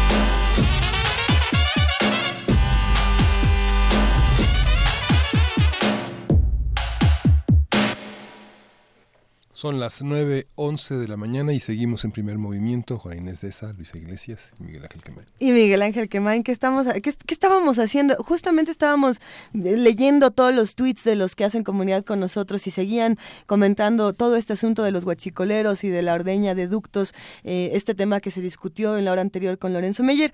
Todavía hay muchos que también escriben para decir que les encantó esta conversación. Al principio del programa con Jordi Soler, eh, pueden conseguir el libro de los pinches hippies en Malpa esa es la, editorial para los que nos estaban preguntando. Y bueno, pues sí, y, también discuten en lo, que se, lo que se hablaba con Pablo Romo, este asunto del sub y baja eh, con el niño flaco y el niño no tan flaco y entonces como moviendo el pasa con la justicia y la equidad y todos estos temas? Pues sí, se, sigue discutiendo en redes sociales. Quédense con nosotros porque en un rato más vamos a estar platicando con la doctora Maribel Nájera Valencia sobre el Día de la Familia y sobre las muchas familias. Y, bueno, pues aquí, aquí vamos a estar, todavía tenemos algunas notas de la universidad. Quédense con nosotros porque lo que andan esperando es a Juana Inés de esa con poesía necesaria.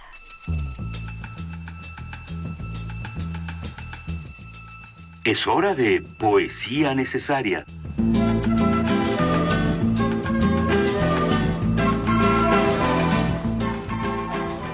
Pues sí, me quedé pensando en, la familia, en todo lo que entendemos por la familia y en, y en cómo ha sido un concepto que cada quien ha tomado y ha cortado y, con el con distinto patrón ¿no? y que para cada quien es algo es algo distinto ¿no? y que creo que pasa por por los vínculos afectivos pasa por aquellos a los que uno reconoce como como los de uno no como sus gentes. Como cuando digo que tú eres mi familia.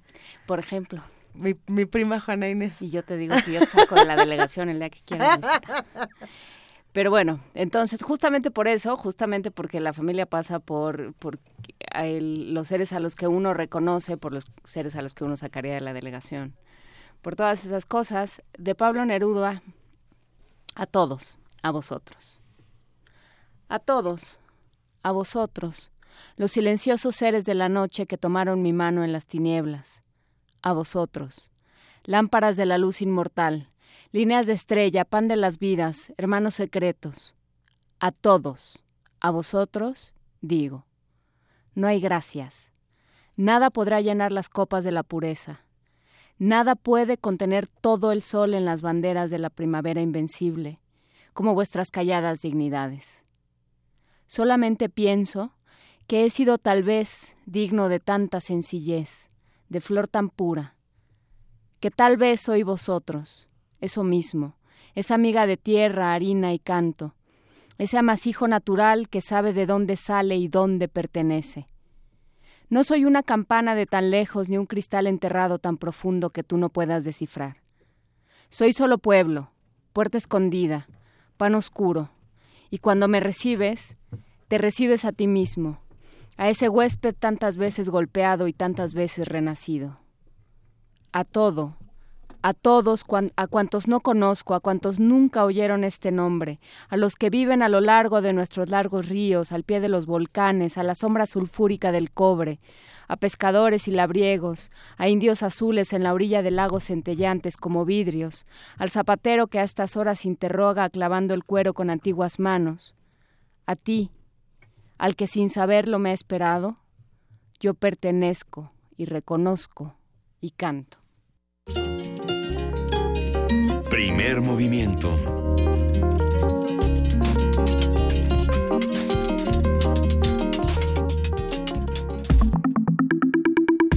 La mesa del día. El próximo 15 de mayo se conmemora el Día Internacional de las Familias. En México, la familia ha sido considerada por mucho tiempo como una institución fundamental que solo se limita a la unión entre un hombre y una mujer para la procreación de los hijos. El 71% de la población considera que la familia ideal es aquella integrada de manera tradicional y una de cada cuatro personas opina que las familias formadas por parejas del mismo sexo son inaceptables. Sin embargo, diferentes áreas del conocimiento científico han constatado cómo la familia ha evolucionado en su estructura, pues está sujeta a los cambios y fenómenos sociales y va más allá de los miembros que la conforman. A pesar de ello, las políticas en este ámbito han quedado rezagadas, afectando los derechos de un número creciente de personas. Se estima también que el 60% de los hogares en el país ya no sigue este modelo tradicional y que existen alrededor de 160.000 hogares monoparentales, es decir, parejas homosexuales con hijos. Esto de acuerdo con datos ofrecidos durante el Congreso Familia o Familias en México, Diversidad, Convivencia y Cohesión Social en la Sociedad Contemporánea, realizado en marzo, el marzo pasado en la Escuela Nacional de Trabajo Social. Vamos a conversar con la doctora Maribel Nájera Valencia, quien es docente, coordinadora del proyecto de Migración y Salud Mental y coordinadora del Diplomado en Terapias Narrativas en el Instituto Latinoamericano de Estudios de la Familia, ILEF, y es organizadora y moderadora del conversatorio Desafíos Cotidianos de la Familia en el siglo XXI. Buenos días, Maribel Nájera, ¿cómo estás? Buenos días, muchas gracias por darnos este espacio eh, que es muy importante para nosotros, como ustedes dicen, hacer comunidad, ¿no? Varios de nosotros en el ILE los escuchamos, no siempre, algunos somos egresados de la UNAM, de la licenciatura y del CCH, o sea, somos pumas este de corazón, además de ser de ILEF y bueno, en mi caso también estudié el doctorado en la UAM, pero bueno, este aquí estamos con mucho gusto. ¿Cuál es el eje de la reflexión que, que este conversatorio tendrá sobre la familia en este siglo? Bueno, para nosotros es muy importante eh, tener enlace con otras instituciones, con organizaciones que justamente, como ustedes dicen, tengan una visión más amplia de lo que es la familia o las familias. Yo diría que lo primero que nos interesa puntualizar es que no hay una sola forma de familia saludable o sana, sino que hay una diversidad familiar que nos interesa eh, visibilizar y que cualquier tipo de conformación familiar eh, tiene sus derechos y desde ahí nosotros este, proponemos que las relaciones que se tengan entre los miembros de la familia tienen que ser eh, basadas en un buen vínculo y en la compañía, en los acuerdos, en la negociación y no en la violencia o no en el conflicto, pero no por su composición, no porque son una familia monoparental o no, por, no es porque es una familia tradicional o no es una familia extensa. Hoy cada vez este, se acepta con todos sus derechos a las personas de la diversidad sexual. Entonces nosotros sí nos posicionamos en esta idea de que todas las personas que forman familia eh, pueden aportar a la sociedad, tienen derechos y no tienen ningún problema psicológico, digamos, en sí por tener esa composición. Pueden tener otro tipo de situaciones, eh, como cualquier persona que tiene eh, algún tema con la violencia, con la depresión, con las adicciones, pero no por su composición.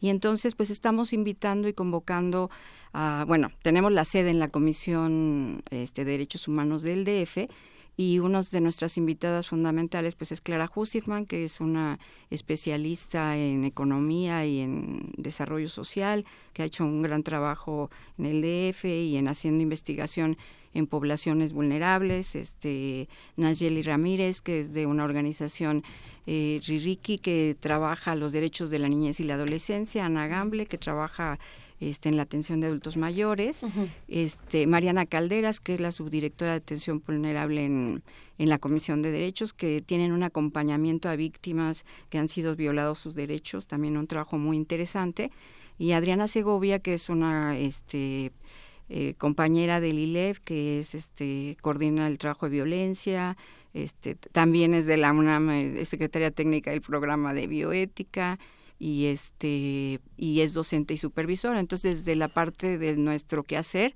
los dilemas que tenemos y los desafíos en los problemas psicoemocionales, pues queremos dialogar con todas estas eh, especialistas para poder generar, digamos, pues algunos eh, pronunciamientos con respecto a políticas públicas, O sea, como que cada quien desde su especialidad o su trinchera no se quede en eso, sino abramos esta, esta discusión y promovamos eh, pues cómo están viviendo las familias hoy en día, la gente que tiene personas discapacitadas y tiene que transportar, o los millones de familias que están en pobreza y tienen que trabajar todos y aún así tienen una vida de bienestar, o cómo en los trabajos no les dan algunos derechos como la licencia de paternidad que debería ser ya muy extendida. bueno, y, cuando hablamos, por ejemplo, de, estos modelos, ahora la discusión se ha centrado mucho en los matrimonios del mismo sexo, ¿no? El matrimonio igualitario.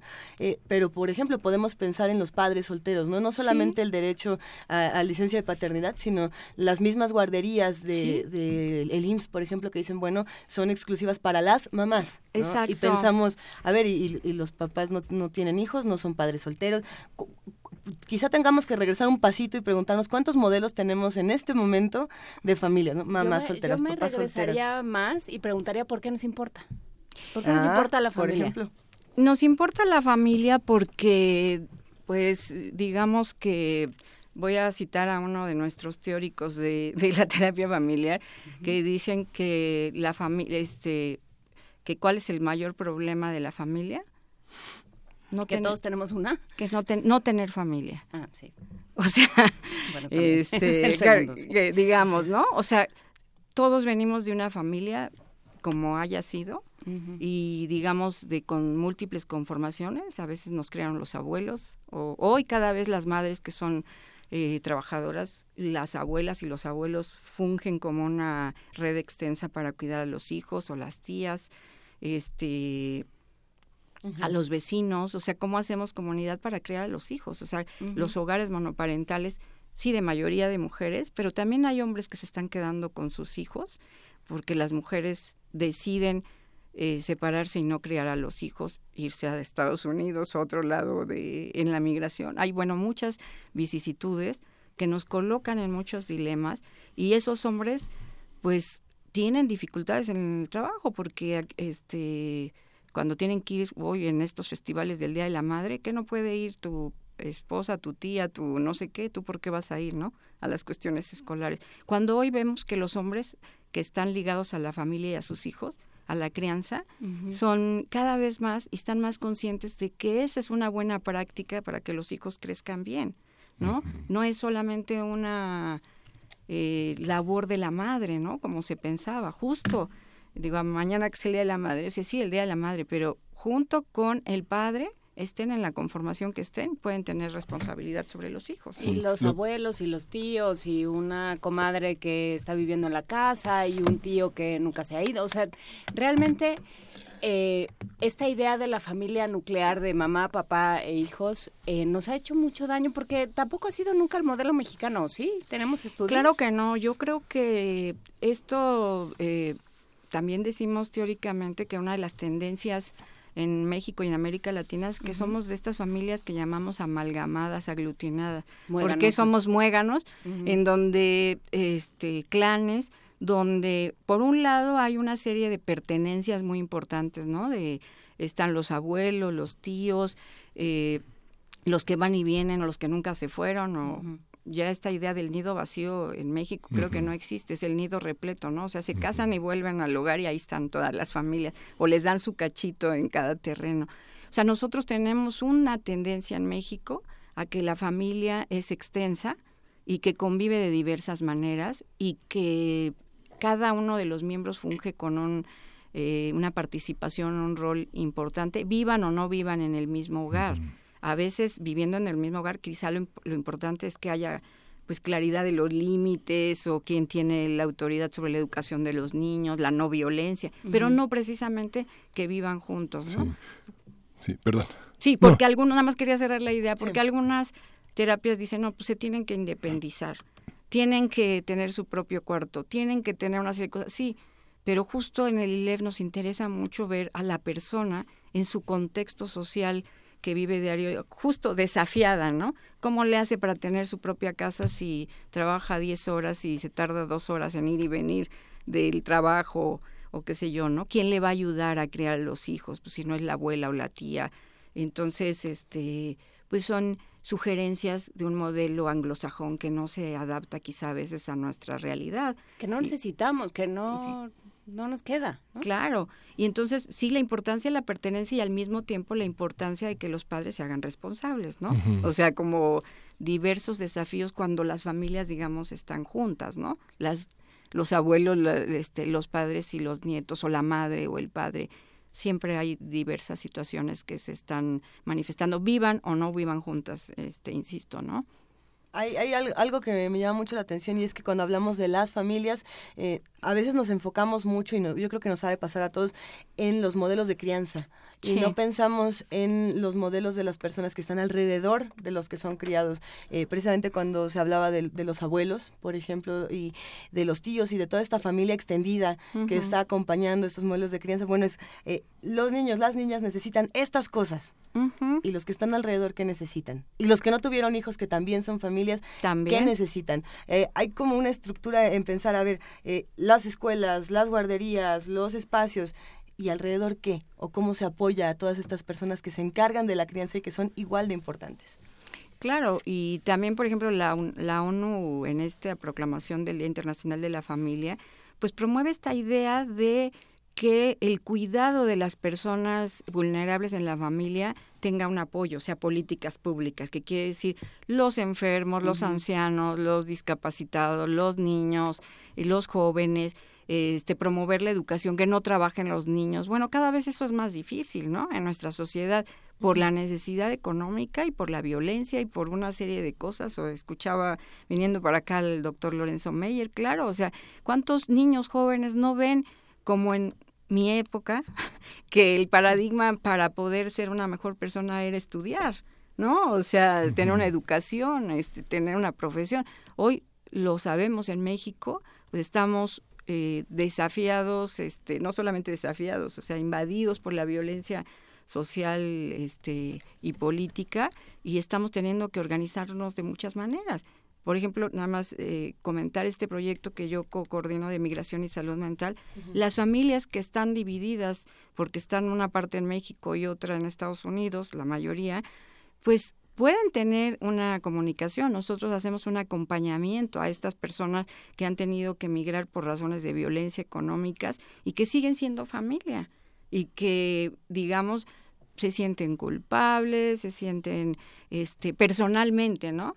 Como dejé a mis hijos o cómo este hice lo que hice cuando, bueno, tenían trabajo, no tenían trabajo, este cómo este se fueron un tiempo para mandar dinero y construir una casa. Y lo que sucede cuando se reintegran, que es algo que hemos platicado con la gente del CIEG también, ¿no? O sea, lo que sucede cuando cuando regresan y se enfrentan a estas culpas, se enfrentan a una comunidad a la que ya no pertenecen, se encuentran con una familia que a lo mejor ya, no es la que dejaron, ¿no? Ellos ya no, ellas ya no son las mismas.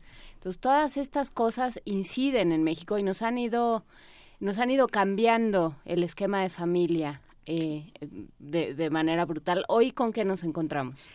Pues según el INEGI y según algunos datos, hay más de 11 tipos de eh, organizaciones familiares, ¿no? O sea, la familia monoparental, la familia tradicional, la familia extensa, eh, las personas solteras, que son una familia en sí porque aunque vivan solas tienen una serie de redes, este, las familias de, del mismo sexo, que tienen con o sin hijos, este, los padres solos, las madres solas, o sea, digamos que este, los, las familias de hermanos, porque quedaron huérfanos, o los tíos que criaron a los sobrinos porque se murieron los padres, digamos, hay muchas maneras de ser familia, ¿no? Entonces, este, queremos alumbrar esta parte de la diversidad familiar y al mismo tiempo la calidad del vínculo y la no violencia, ¿no? La cultura de paz y las relaciones, este, sin violencia. ¿no? Se abordan muchas cosas, doctora. Por ejemplo, no sé, desde la tradición de los ideales, de las ambiciones que tiene ah. la familia. Mucha gente que tiene un gran poder económico, los, los hijos son hijos del jardinero, de la cocinera, de la nodriza, de la nana. ¿no? Sí. Esta, no hay nada garantizado, pero... Y a veces les va mejor, ¿no? sí, sí, muchas veces les va mejor.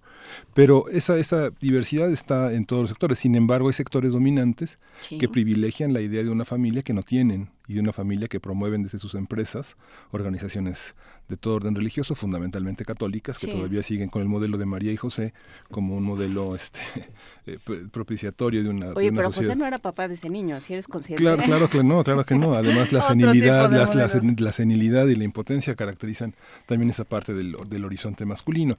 Que es, en esta cabina hemos hablado justamente de los padres que se dedican a cuidar a los hijos, pero también a costa de culpabilizar a las madres que trabajan, que también es otra, padre- otra parte del, del modelo que es culpabilizado. Desde su punto de vista, como una académica, como alguien que trabaja en una en un orden terapéutico familiar como es el ILEF, eh, ¿cómo conviven el psiquismo eh, como, como un elemento que tiene personajes en la mente desde muchas ópticas de, las de, las de lo sistémico, del psicoanálisis, y cómo convive con una sociedad que es compleja? El Código Civil, los créditos, este, el trabajo social implica una concepción de familia distinta a la que hay en el psiquismo, que no necesariamente es el modelo de María y José o los modelos ¿Qué es de eso la del psiquismo? El psiquismo es una configuración de la mente en el que hay ciertas figuras Sí. en las que el padre, la madre, el, este, los hermanos tienen un lugar importante. Mm. Este, cualquiera que estos sean, no necesariamente tienen que ser la, la- Los consanguíneos, lo por eso la- me faltó ¿no? lo de las familias adoptivas. Sí, ¿no? por eso digamos Este, el luto, el luto, por Ah, ejemplo, sí. Todo el tema del duelo frente a la, a la muerte de un hermano, de la madre, de los padres, es- son, son configuraciones del psiquismo. ¿no? Sí. Ese es el psiquismo, digamos, lo que nos organiza para enfrentar el mundo de una manera organizada, No, sentimental y es- emocionalmente, ¿no? Sí, en el ILEF, o sea, el ILEF tiene 33 años, es una institución, una asociación civil que la fundaron dos exiliados argentinos este, que vinieron de la dictadura argentina en ese momento. Y siempre eh, ha sido una línea del ILEF posicionarse con la situación eh, social la comunidad. Eh, la clínica comunitaria del ILEF a la que todo el mundo puede asistir en el sentido de querer tener una atención terapéutica familiar, de pareja, individual, con este enfoque en donde el contexto social sí es muy importante para nosotros. Este, sí hemos desafiado estos eh, modelos que, que tú dices, Miguel Ángel, porque eh, en el DIF este, o eh, en algún momento que trabajé con menores infractores, los expedientes dicen, eh, fulanito de tal joven producto de una familia disfuncional, este, de padres separados y todo. Desde ahí hay una estigmatización. ¿Cuál es la familia funcional? Este, primero estamos en contra de esa idea funcionalista de que, bueno, de padre, madre, hijo, que es la familia sana y normal, porque puede hacer, pueden Entre tener padre y madre, ¿no? entre comillas, y puede haber un tipo de violencia, lo hemos visto, en el ILEF tenemos más de 20 años con un equipo que trabaja con la violencia familiar, y bueno, pues eso no es garantía de que no haya violencia. Entonces, eh, digamos, estamos dialogando todo el tiempo con estas creencias dominantes de la cultura que le dicen a la persona que por ser una madre soltera necesita un hombre, no importa que la golpee, que, que sea alcohólico, que, que tenga una mala vida, porque si no tiene una imagen paterna, entonces sus hijos se van a hacer este, alcohólicos y drogadictos y delincuentes. Sabemos que eso no es cierto. O sea, que la idea de que los jóvenes se conviertan en delincuentes tiene que ver con una complejidad social. Cada vez la sociedad culpabiliza más a las personas en sí, a las familias. La familia desintegrada, la mamá que trabaja toda la, todo el día. Ese es, ese es este, la causa de que los niños o los jóvenes llegan a esto estamos en contra, digamos, de esas visiones, ¿no? Cada caso es diferente, pero sí promovemos una idea que la cultura de paz, de la no violencia, de la comunicación asertiva, del, del trabajar sobre una buena convivencia familiar, tiene que ver con lo que nosotros vamos a promover y no con que tenga un papá, mamá y tenga esa imagen idealizada, ¿no? ¿Cómo, cómo es la no violencia en las familias? ¿Cómo, ¿Cómo se busca esta cultura de paz dentro de las familias? Porque una cosa es la violencia física, pero hay eh, como 30.000 violencias Sí. diferentes que se pueden ejercer Claro. en ese ¿Y, espacio. y qué hace a una familia sana? Ajá, o sea, hablamos de que no debe haber violencia emocional, ni, o sea, agresiones verbales, ni etiquetas, este, no una discriminación, porque también sabemos que hay discriminación en las familias, el güerito con el morenito, o el que, este, se, por azares de situaciones que le tocaron, se fue el padre y el hijo mayor le tocó eh, mantener a la familia y entonces se, se convierte a veces como la autoridad que a veces maltrata a los hermanos este digamos, hay que promover esta parte de no, de no la violencia verbal, no la violencia física, eh, no la discriminación, o no, este, sabemos que en todas las familias eh, de que tienen algunos hijos que han optado por una orientación sexual diferente, a veces son muy violentados por por su preferencia sexual y con insultos muy fuertes que en otras épocas la gente tuvo que salir este, expulsada por esa situación.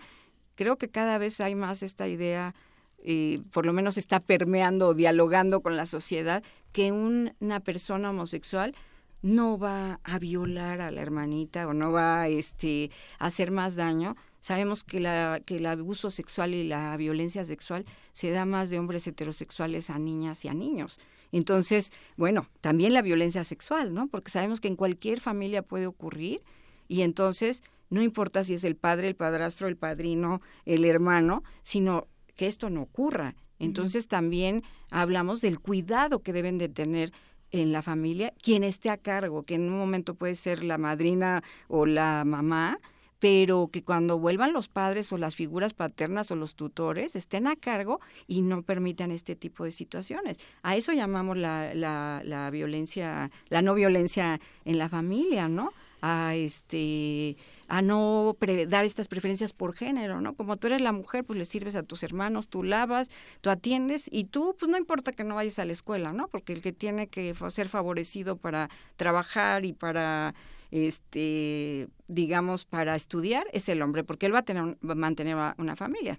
Todavía hay, desafortunadamente, estas ideas de que las mujeres deben de estudiar nada más, pues por si acaso les va mal en su, en su matrimonio, ¿no? Cuando sabemos que hoy la realidad es que un gran porcentaje de las mujeres este, están en el campo laboral y, estudian. A veces, bueno, tenemos lo que llamamos el techo de cristal, no ascienden por una serie de razones como la crianza de los hijos, pero trabajan y estudian al, parejo que muchos hombres. Pero a ver qué porcentaje de parejas puede darse el lujo de que solo haya un, un um, ingreso, ¿no? O sea, de, de, que, de que realmente solo haya un ingreso por familia. O sea, ya tienen que eh, trabajar Yo creo que cada vez menos y no solamente padre y madre, sino también los hermanos. O sea, los hermanos desde pequeños a veces empiezan a trabajar de, de lo que sea, ¿no? Decimos, no al, no al trabajo infantil, sí, pero como a veces hemos visto en las familias, si el chico empacador en el supermercado lleva la leche, el pan y además se compra sus útiles, ¿cómo vamos a decir que no, no? Con, Digo,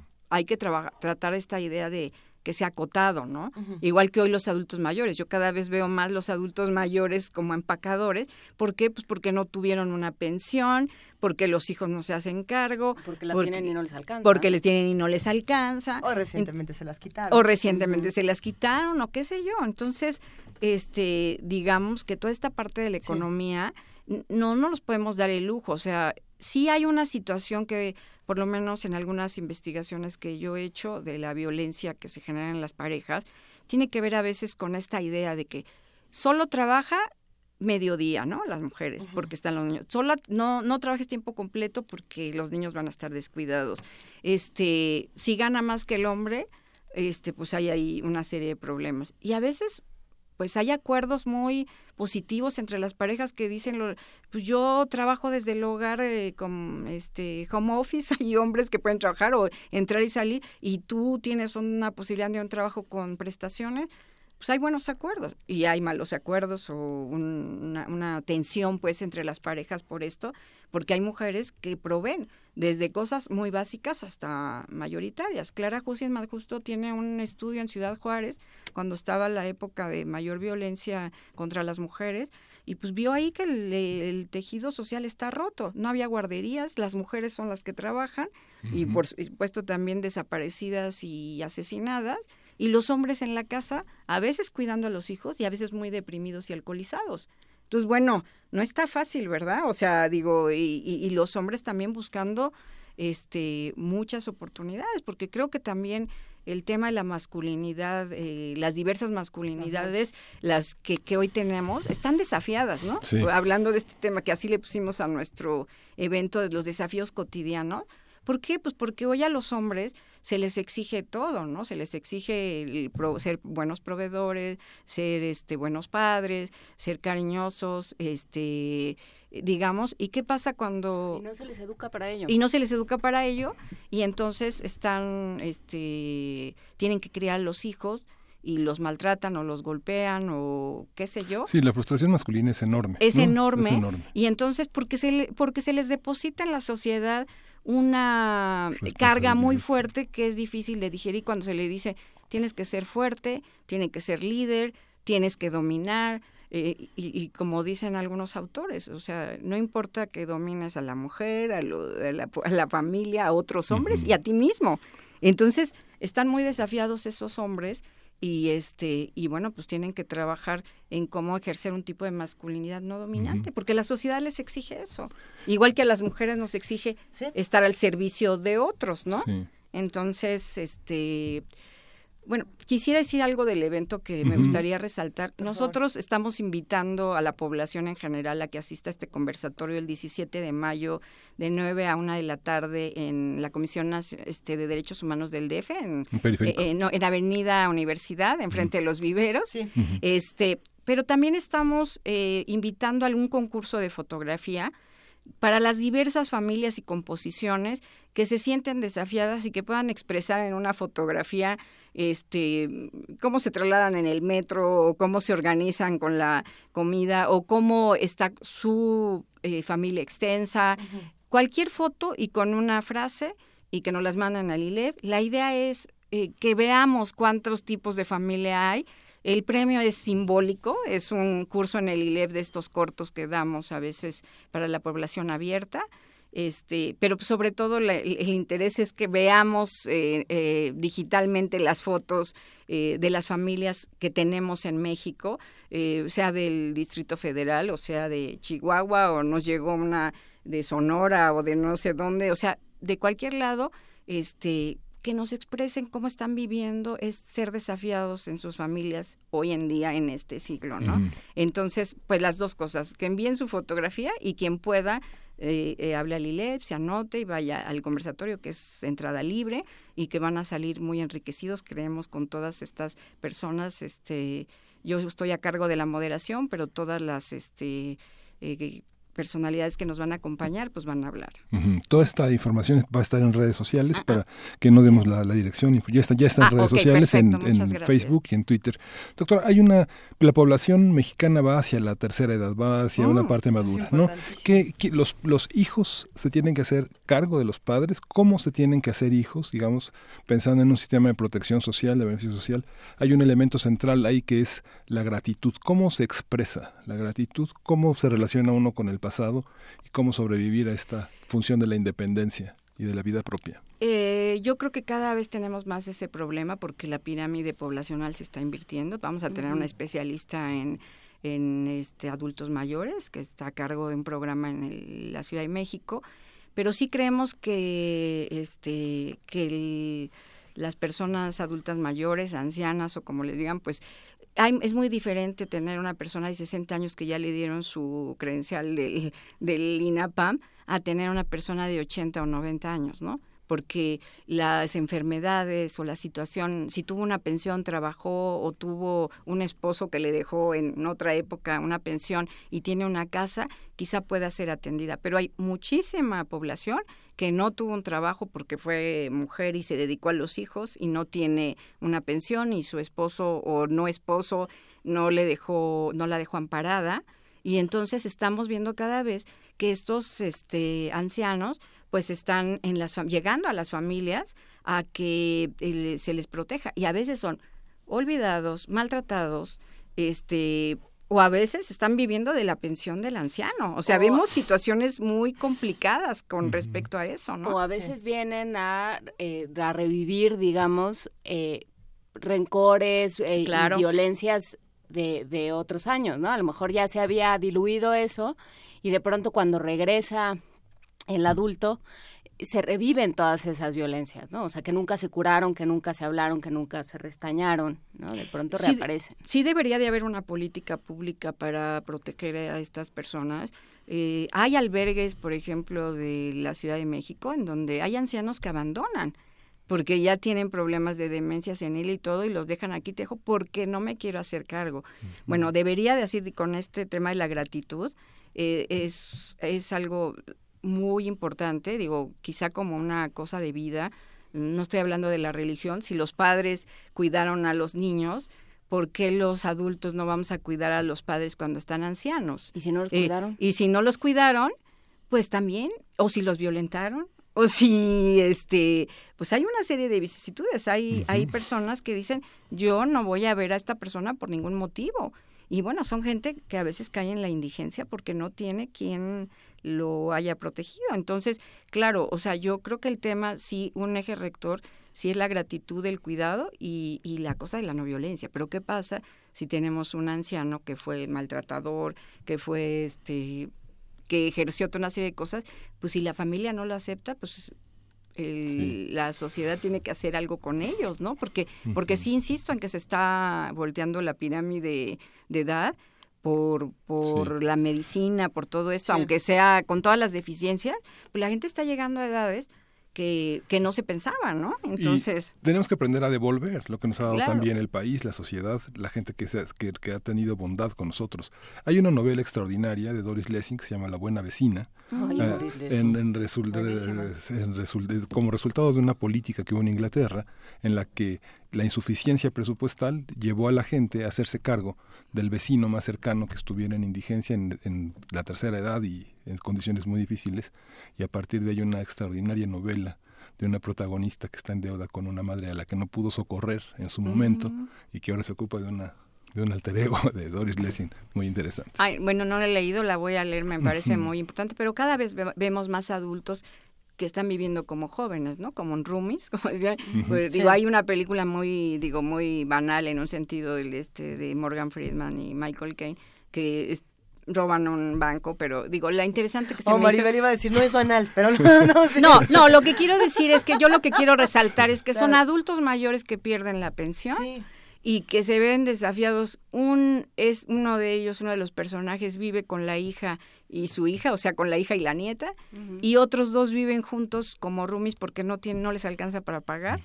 Y bueno, la, el concepto de amistad y cómo se ayudan ellos tres me ¿Cómo parece eso es una familia? Esa es una familia y a mí me, me pareció que uno de los mensajes más importantes de la película es cómo estos tres hombres adultos mayores eh, deciden, eh, bueno, allá habían vivido mucho tiempo en compañía y deciden tomar un camino, digamos, este no lícito, pero yo resaltaría la otra parte, ¿no? La parte de No la, la amistad. parte de acabar No- con la ley. No la parte de la ley, porque ya sabemos de los guachicoleros. no, no.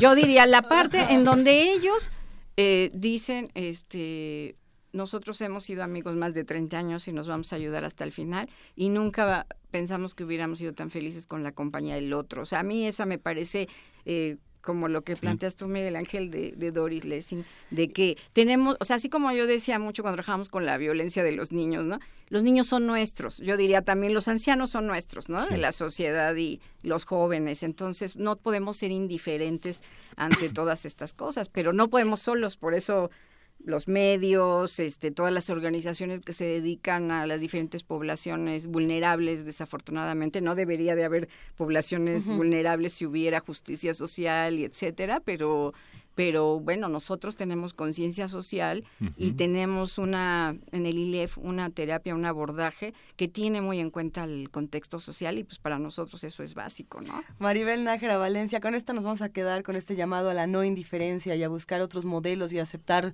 todos estos modelos. Te agradecemos muchísimo. eh, un abrazo a todos los amigos del ILEF, por supuesto, y tenemos todo en redes sociales para hacer esta invitación al conversatorio Desafíos cotidianos de la familia en el siglo XXI. Muchísimas gracias. Bueno, les dejamos unos libros que ustedes promover, pueden promover en redes sociales, eh, eh, Ah. cosas que se han sistematizado en el ILEV y otros de algunos autores del ILEV y con mucho gusto. Yo ya vi uno que lo- quiero para mí, pero no, lo vamos a regalar.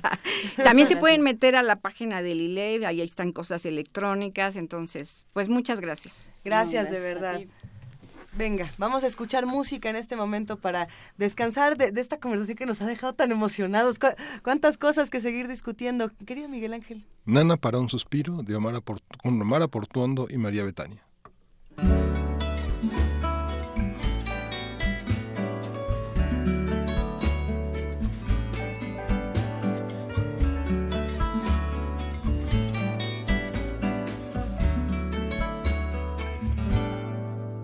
¿De qué me sirve tener la luna sobre mis manos?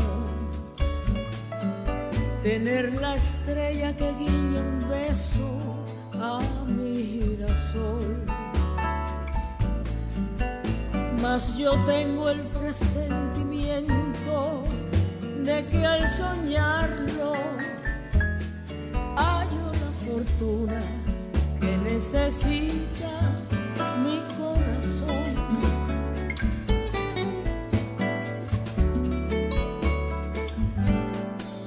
¿De qué me sirve beber rocío cada mañana? Beber la gota fugaz y frágil sobre la flor. Mas yo tengo el presentimiento de que al andarlo voy por el camino que me conduce a mi resplandor. Semillita suave, yo no sé por qué,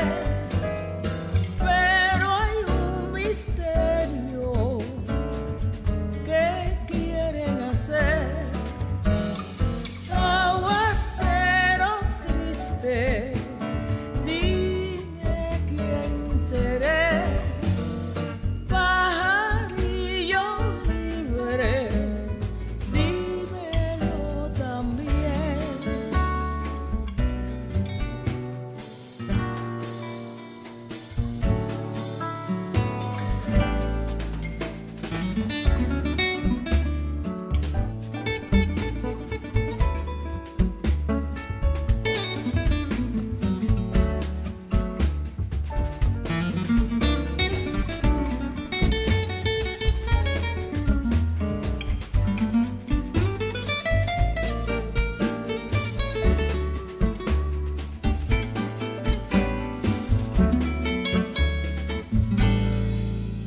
¿De qué me sirve el tiempo pequeño de las campanas?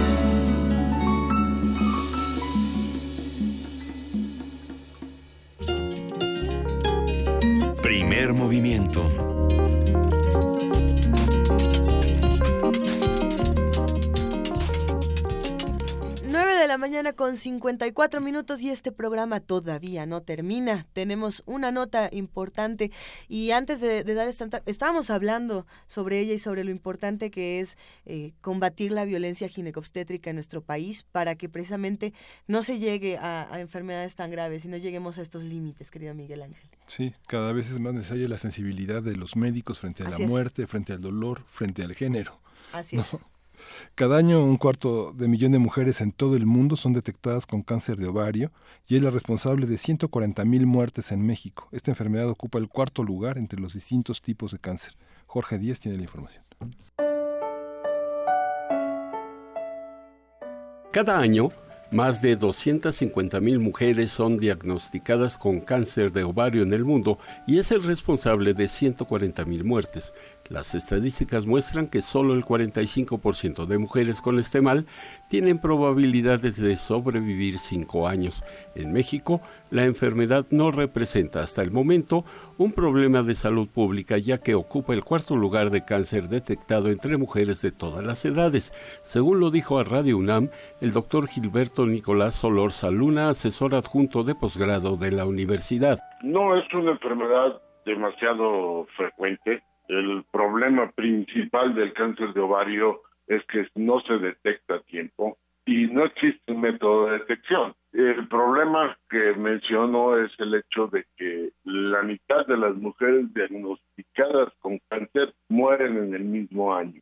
esto no es muy frecuente, o sea, no es, no es muy frecuente el cáncer de ovario, ocupa el cuarto lugar aproximadamente el cáncer de la mujer después de mama, cáncer uterino, endometrio que va en aumento y después le sigue ovario. Según datos de la Organización Mundial de la Salud, todas las mujeres se encuentran en riesgo de padecer cáncer de ovario. Sin embargo, no existe ningún estudio que permita la detección del mal, además de que no hay síntomas o estos se confunden con afecciones intestinales. El doctor Solor Saluna, investigador de la UNAM, señaló que la mejor manera de prevenir el padecimiento de este tipo de cáncer es una revisión periódica. Se sabe que las mujeres que no han tenido hijos o que ovulan de una manera constante tienen mayor riesgo de desarrollarlo. El desconocimiento médico de la mujer que no acude a un ginecólogo también es un factor importante para contraer la enfermedad. Síntomas generalmente son confundidos porque son más bien de tipo intestinal los síntomas que están mostrando. Y si aparte de eso no se piensa en la posibilidad de que fuera un cáncer de ovario, pues no se investiga y tampoco se hace el diagnóstico temprano, ¿verdad? Esa sería la problemática en esa, de esa forma. No existe un método que realmente nos esté ayudando a hacer detección. El ultrasonido, que sería tal vez el método menos invasivo, más barato, y demás que pudiera servir, desgraciadamente no se hace en una forma ordenada. Como lo indicó el doctor Gilberto Solorza-Luna, los síntomas de cáncer de ovario a menudo se confunden con molestias gastrointestinales que incluyen aumento del tamaño abdominal, distensión persistente, dificultad para comer al sentirse llena rápidamente, dolor pélvico o abdominal y la necesidad de orinar con mayor urgencia o frecuencia. Para Radio UNAM, Jorge Díaz González.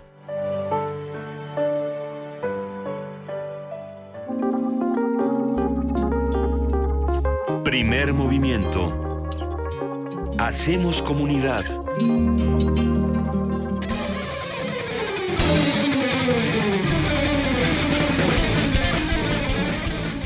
Hola, Vispanator. ¿Cómo estás, Nucci? Hola. me encanta ese apodo, Luisa. ¿Te gusta Vispanator, verdad? Sí, me gusta. Sí, la verdad es que sí. Es que Vania es Transformer, es redes sociales, cuenta que hay en Radio UNAM, es conductora de Calmecal, está en todos lados. Tiene antenas. Tienes ah, antenas. Eres este abeja reina, avispa reina. Ajá. Cuéntanos qué va a pasar hoy, perdón, ya se nos va el combo. Rápidamente hoy en Radio UNAM los invitamos para que no se pierdan hoy poesía suculenta, vengan a la sala Julián Carrillo de Radio UNAM a las 8 de la noche, la entrada es libre, estará Miriam Moscona compartiéndonos su trabajo, no se lo pierdan y también por, por supuesto los invitamos para que se queden con nosotros en el 96.1 de FM para escuchar más información en Prisma RU, música en Diáspora de la danza a las 3 de la tarde es una retransmisión. Tendremos más música, por supuesto, en Panorama del Jazz a las 7 de la noche. Y quédense con resistencia modulada con los chicos de Radio UNAM Hoy es Resistor, la sección tecnológica de resistencia modulada y también de retinas. Abrazo a todos los chicos de retinas, la sección de cine de resistencia modulada y recuerden que el próximo 15 de mayo cambian de horario para que vayan apartando su agenda. Será a partir de las 8 de la noche resistencia modulada. Revisen nuestro podcast en www.radiounam.unam.mx y ahí encontrarán mucha información más. Que tengan un excelente día. Hasta mañana. Gracias, querida Vania. Y ya con esta música nos vamos a despedir. Esta canción se llama Mi vieja de Papo, a este personaje que les habíamos contado, eh, Papo Napolitano que, que es como un motoquero, así bien grandote, bien rudo con su guitarra y bueno, está lleno de sentido del humor. Nos despedimos y nos escuchamos mañana de 7 a 10. Esto fue Primer Movimiento. El mundo desde la Universidad Yo tengo que avisar que yo voy a estar fuera hasta el 16 Ah. de mayo. ¿Cómo? Sí, bueno, me voy, pues, pues sí, me voy de vacaciones otra vez. Te, voy a extrañar. Te vamos a extrañar mucho, Juana Inés. Te, te cuidamos aquí. El, el- Ya, ya, no voy a volver a salir en todo el año, ya no me... No, no, sí, haz lo que tú quieras, pero te queremos mucho. Gracias por todo. Ahora sí Ahí ya nos vamos. Mañana, Día de las Madres. Nos vemos mañana. Ay, manita. Adiós. laburó sin parar. Se atreva a tocar a mi vieja, porque mi vieja es lo más grande que hay.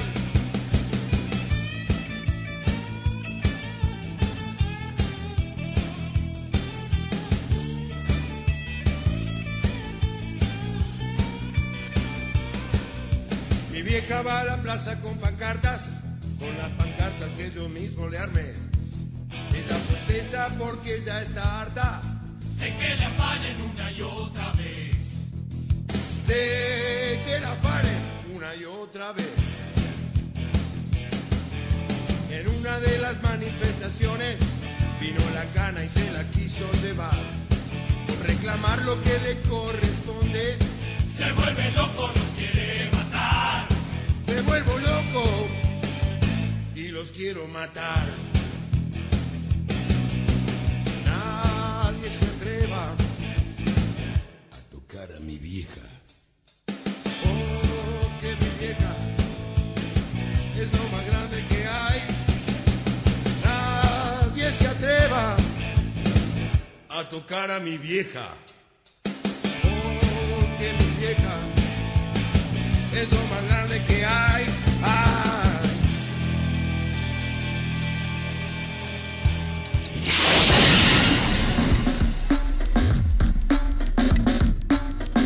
Radio UNAM presentó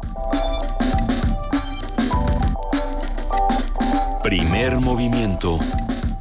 El mundo desde la universidad.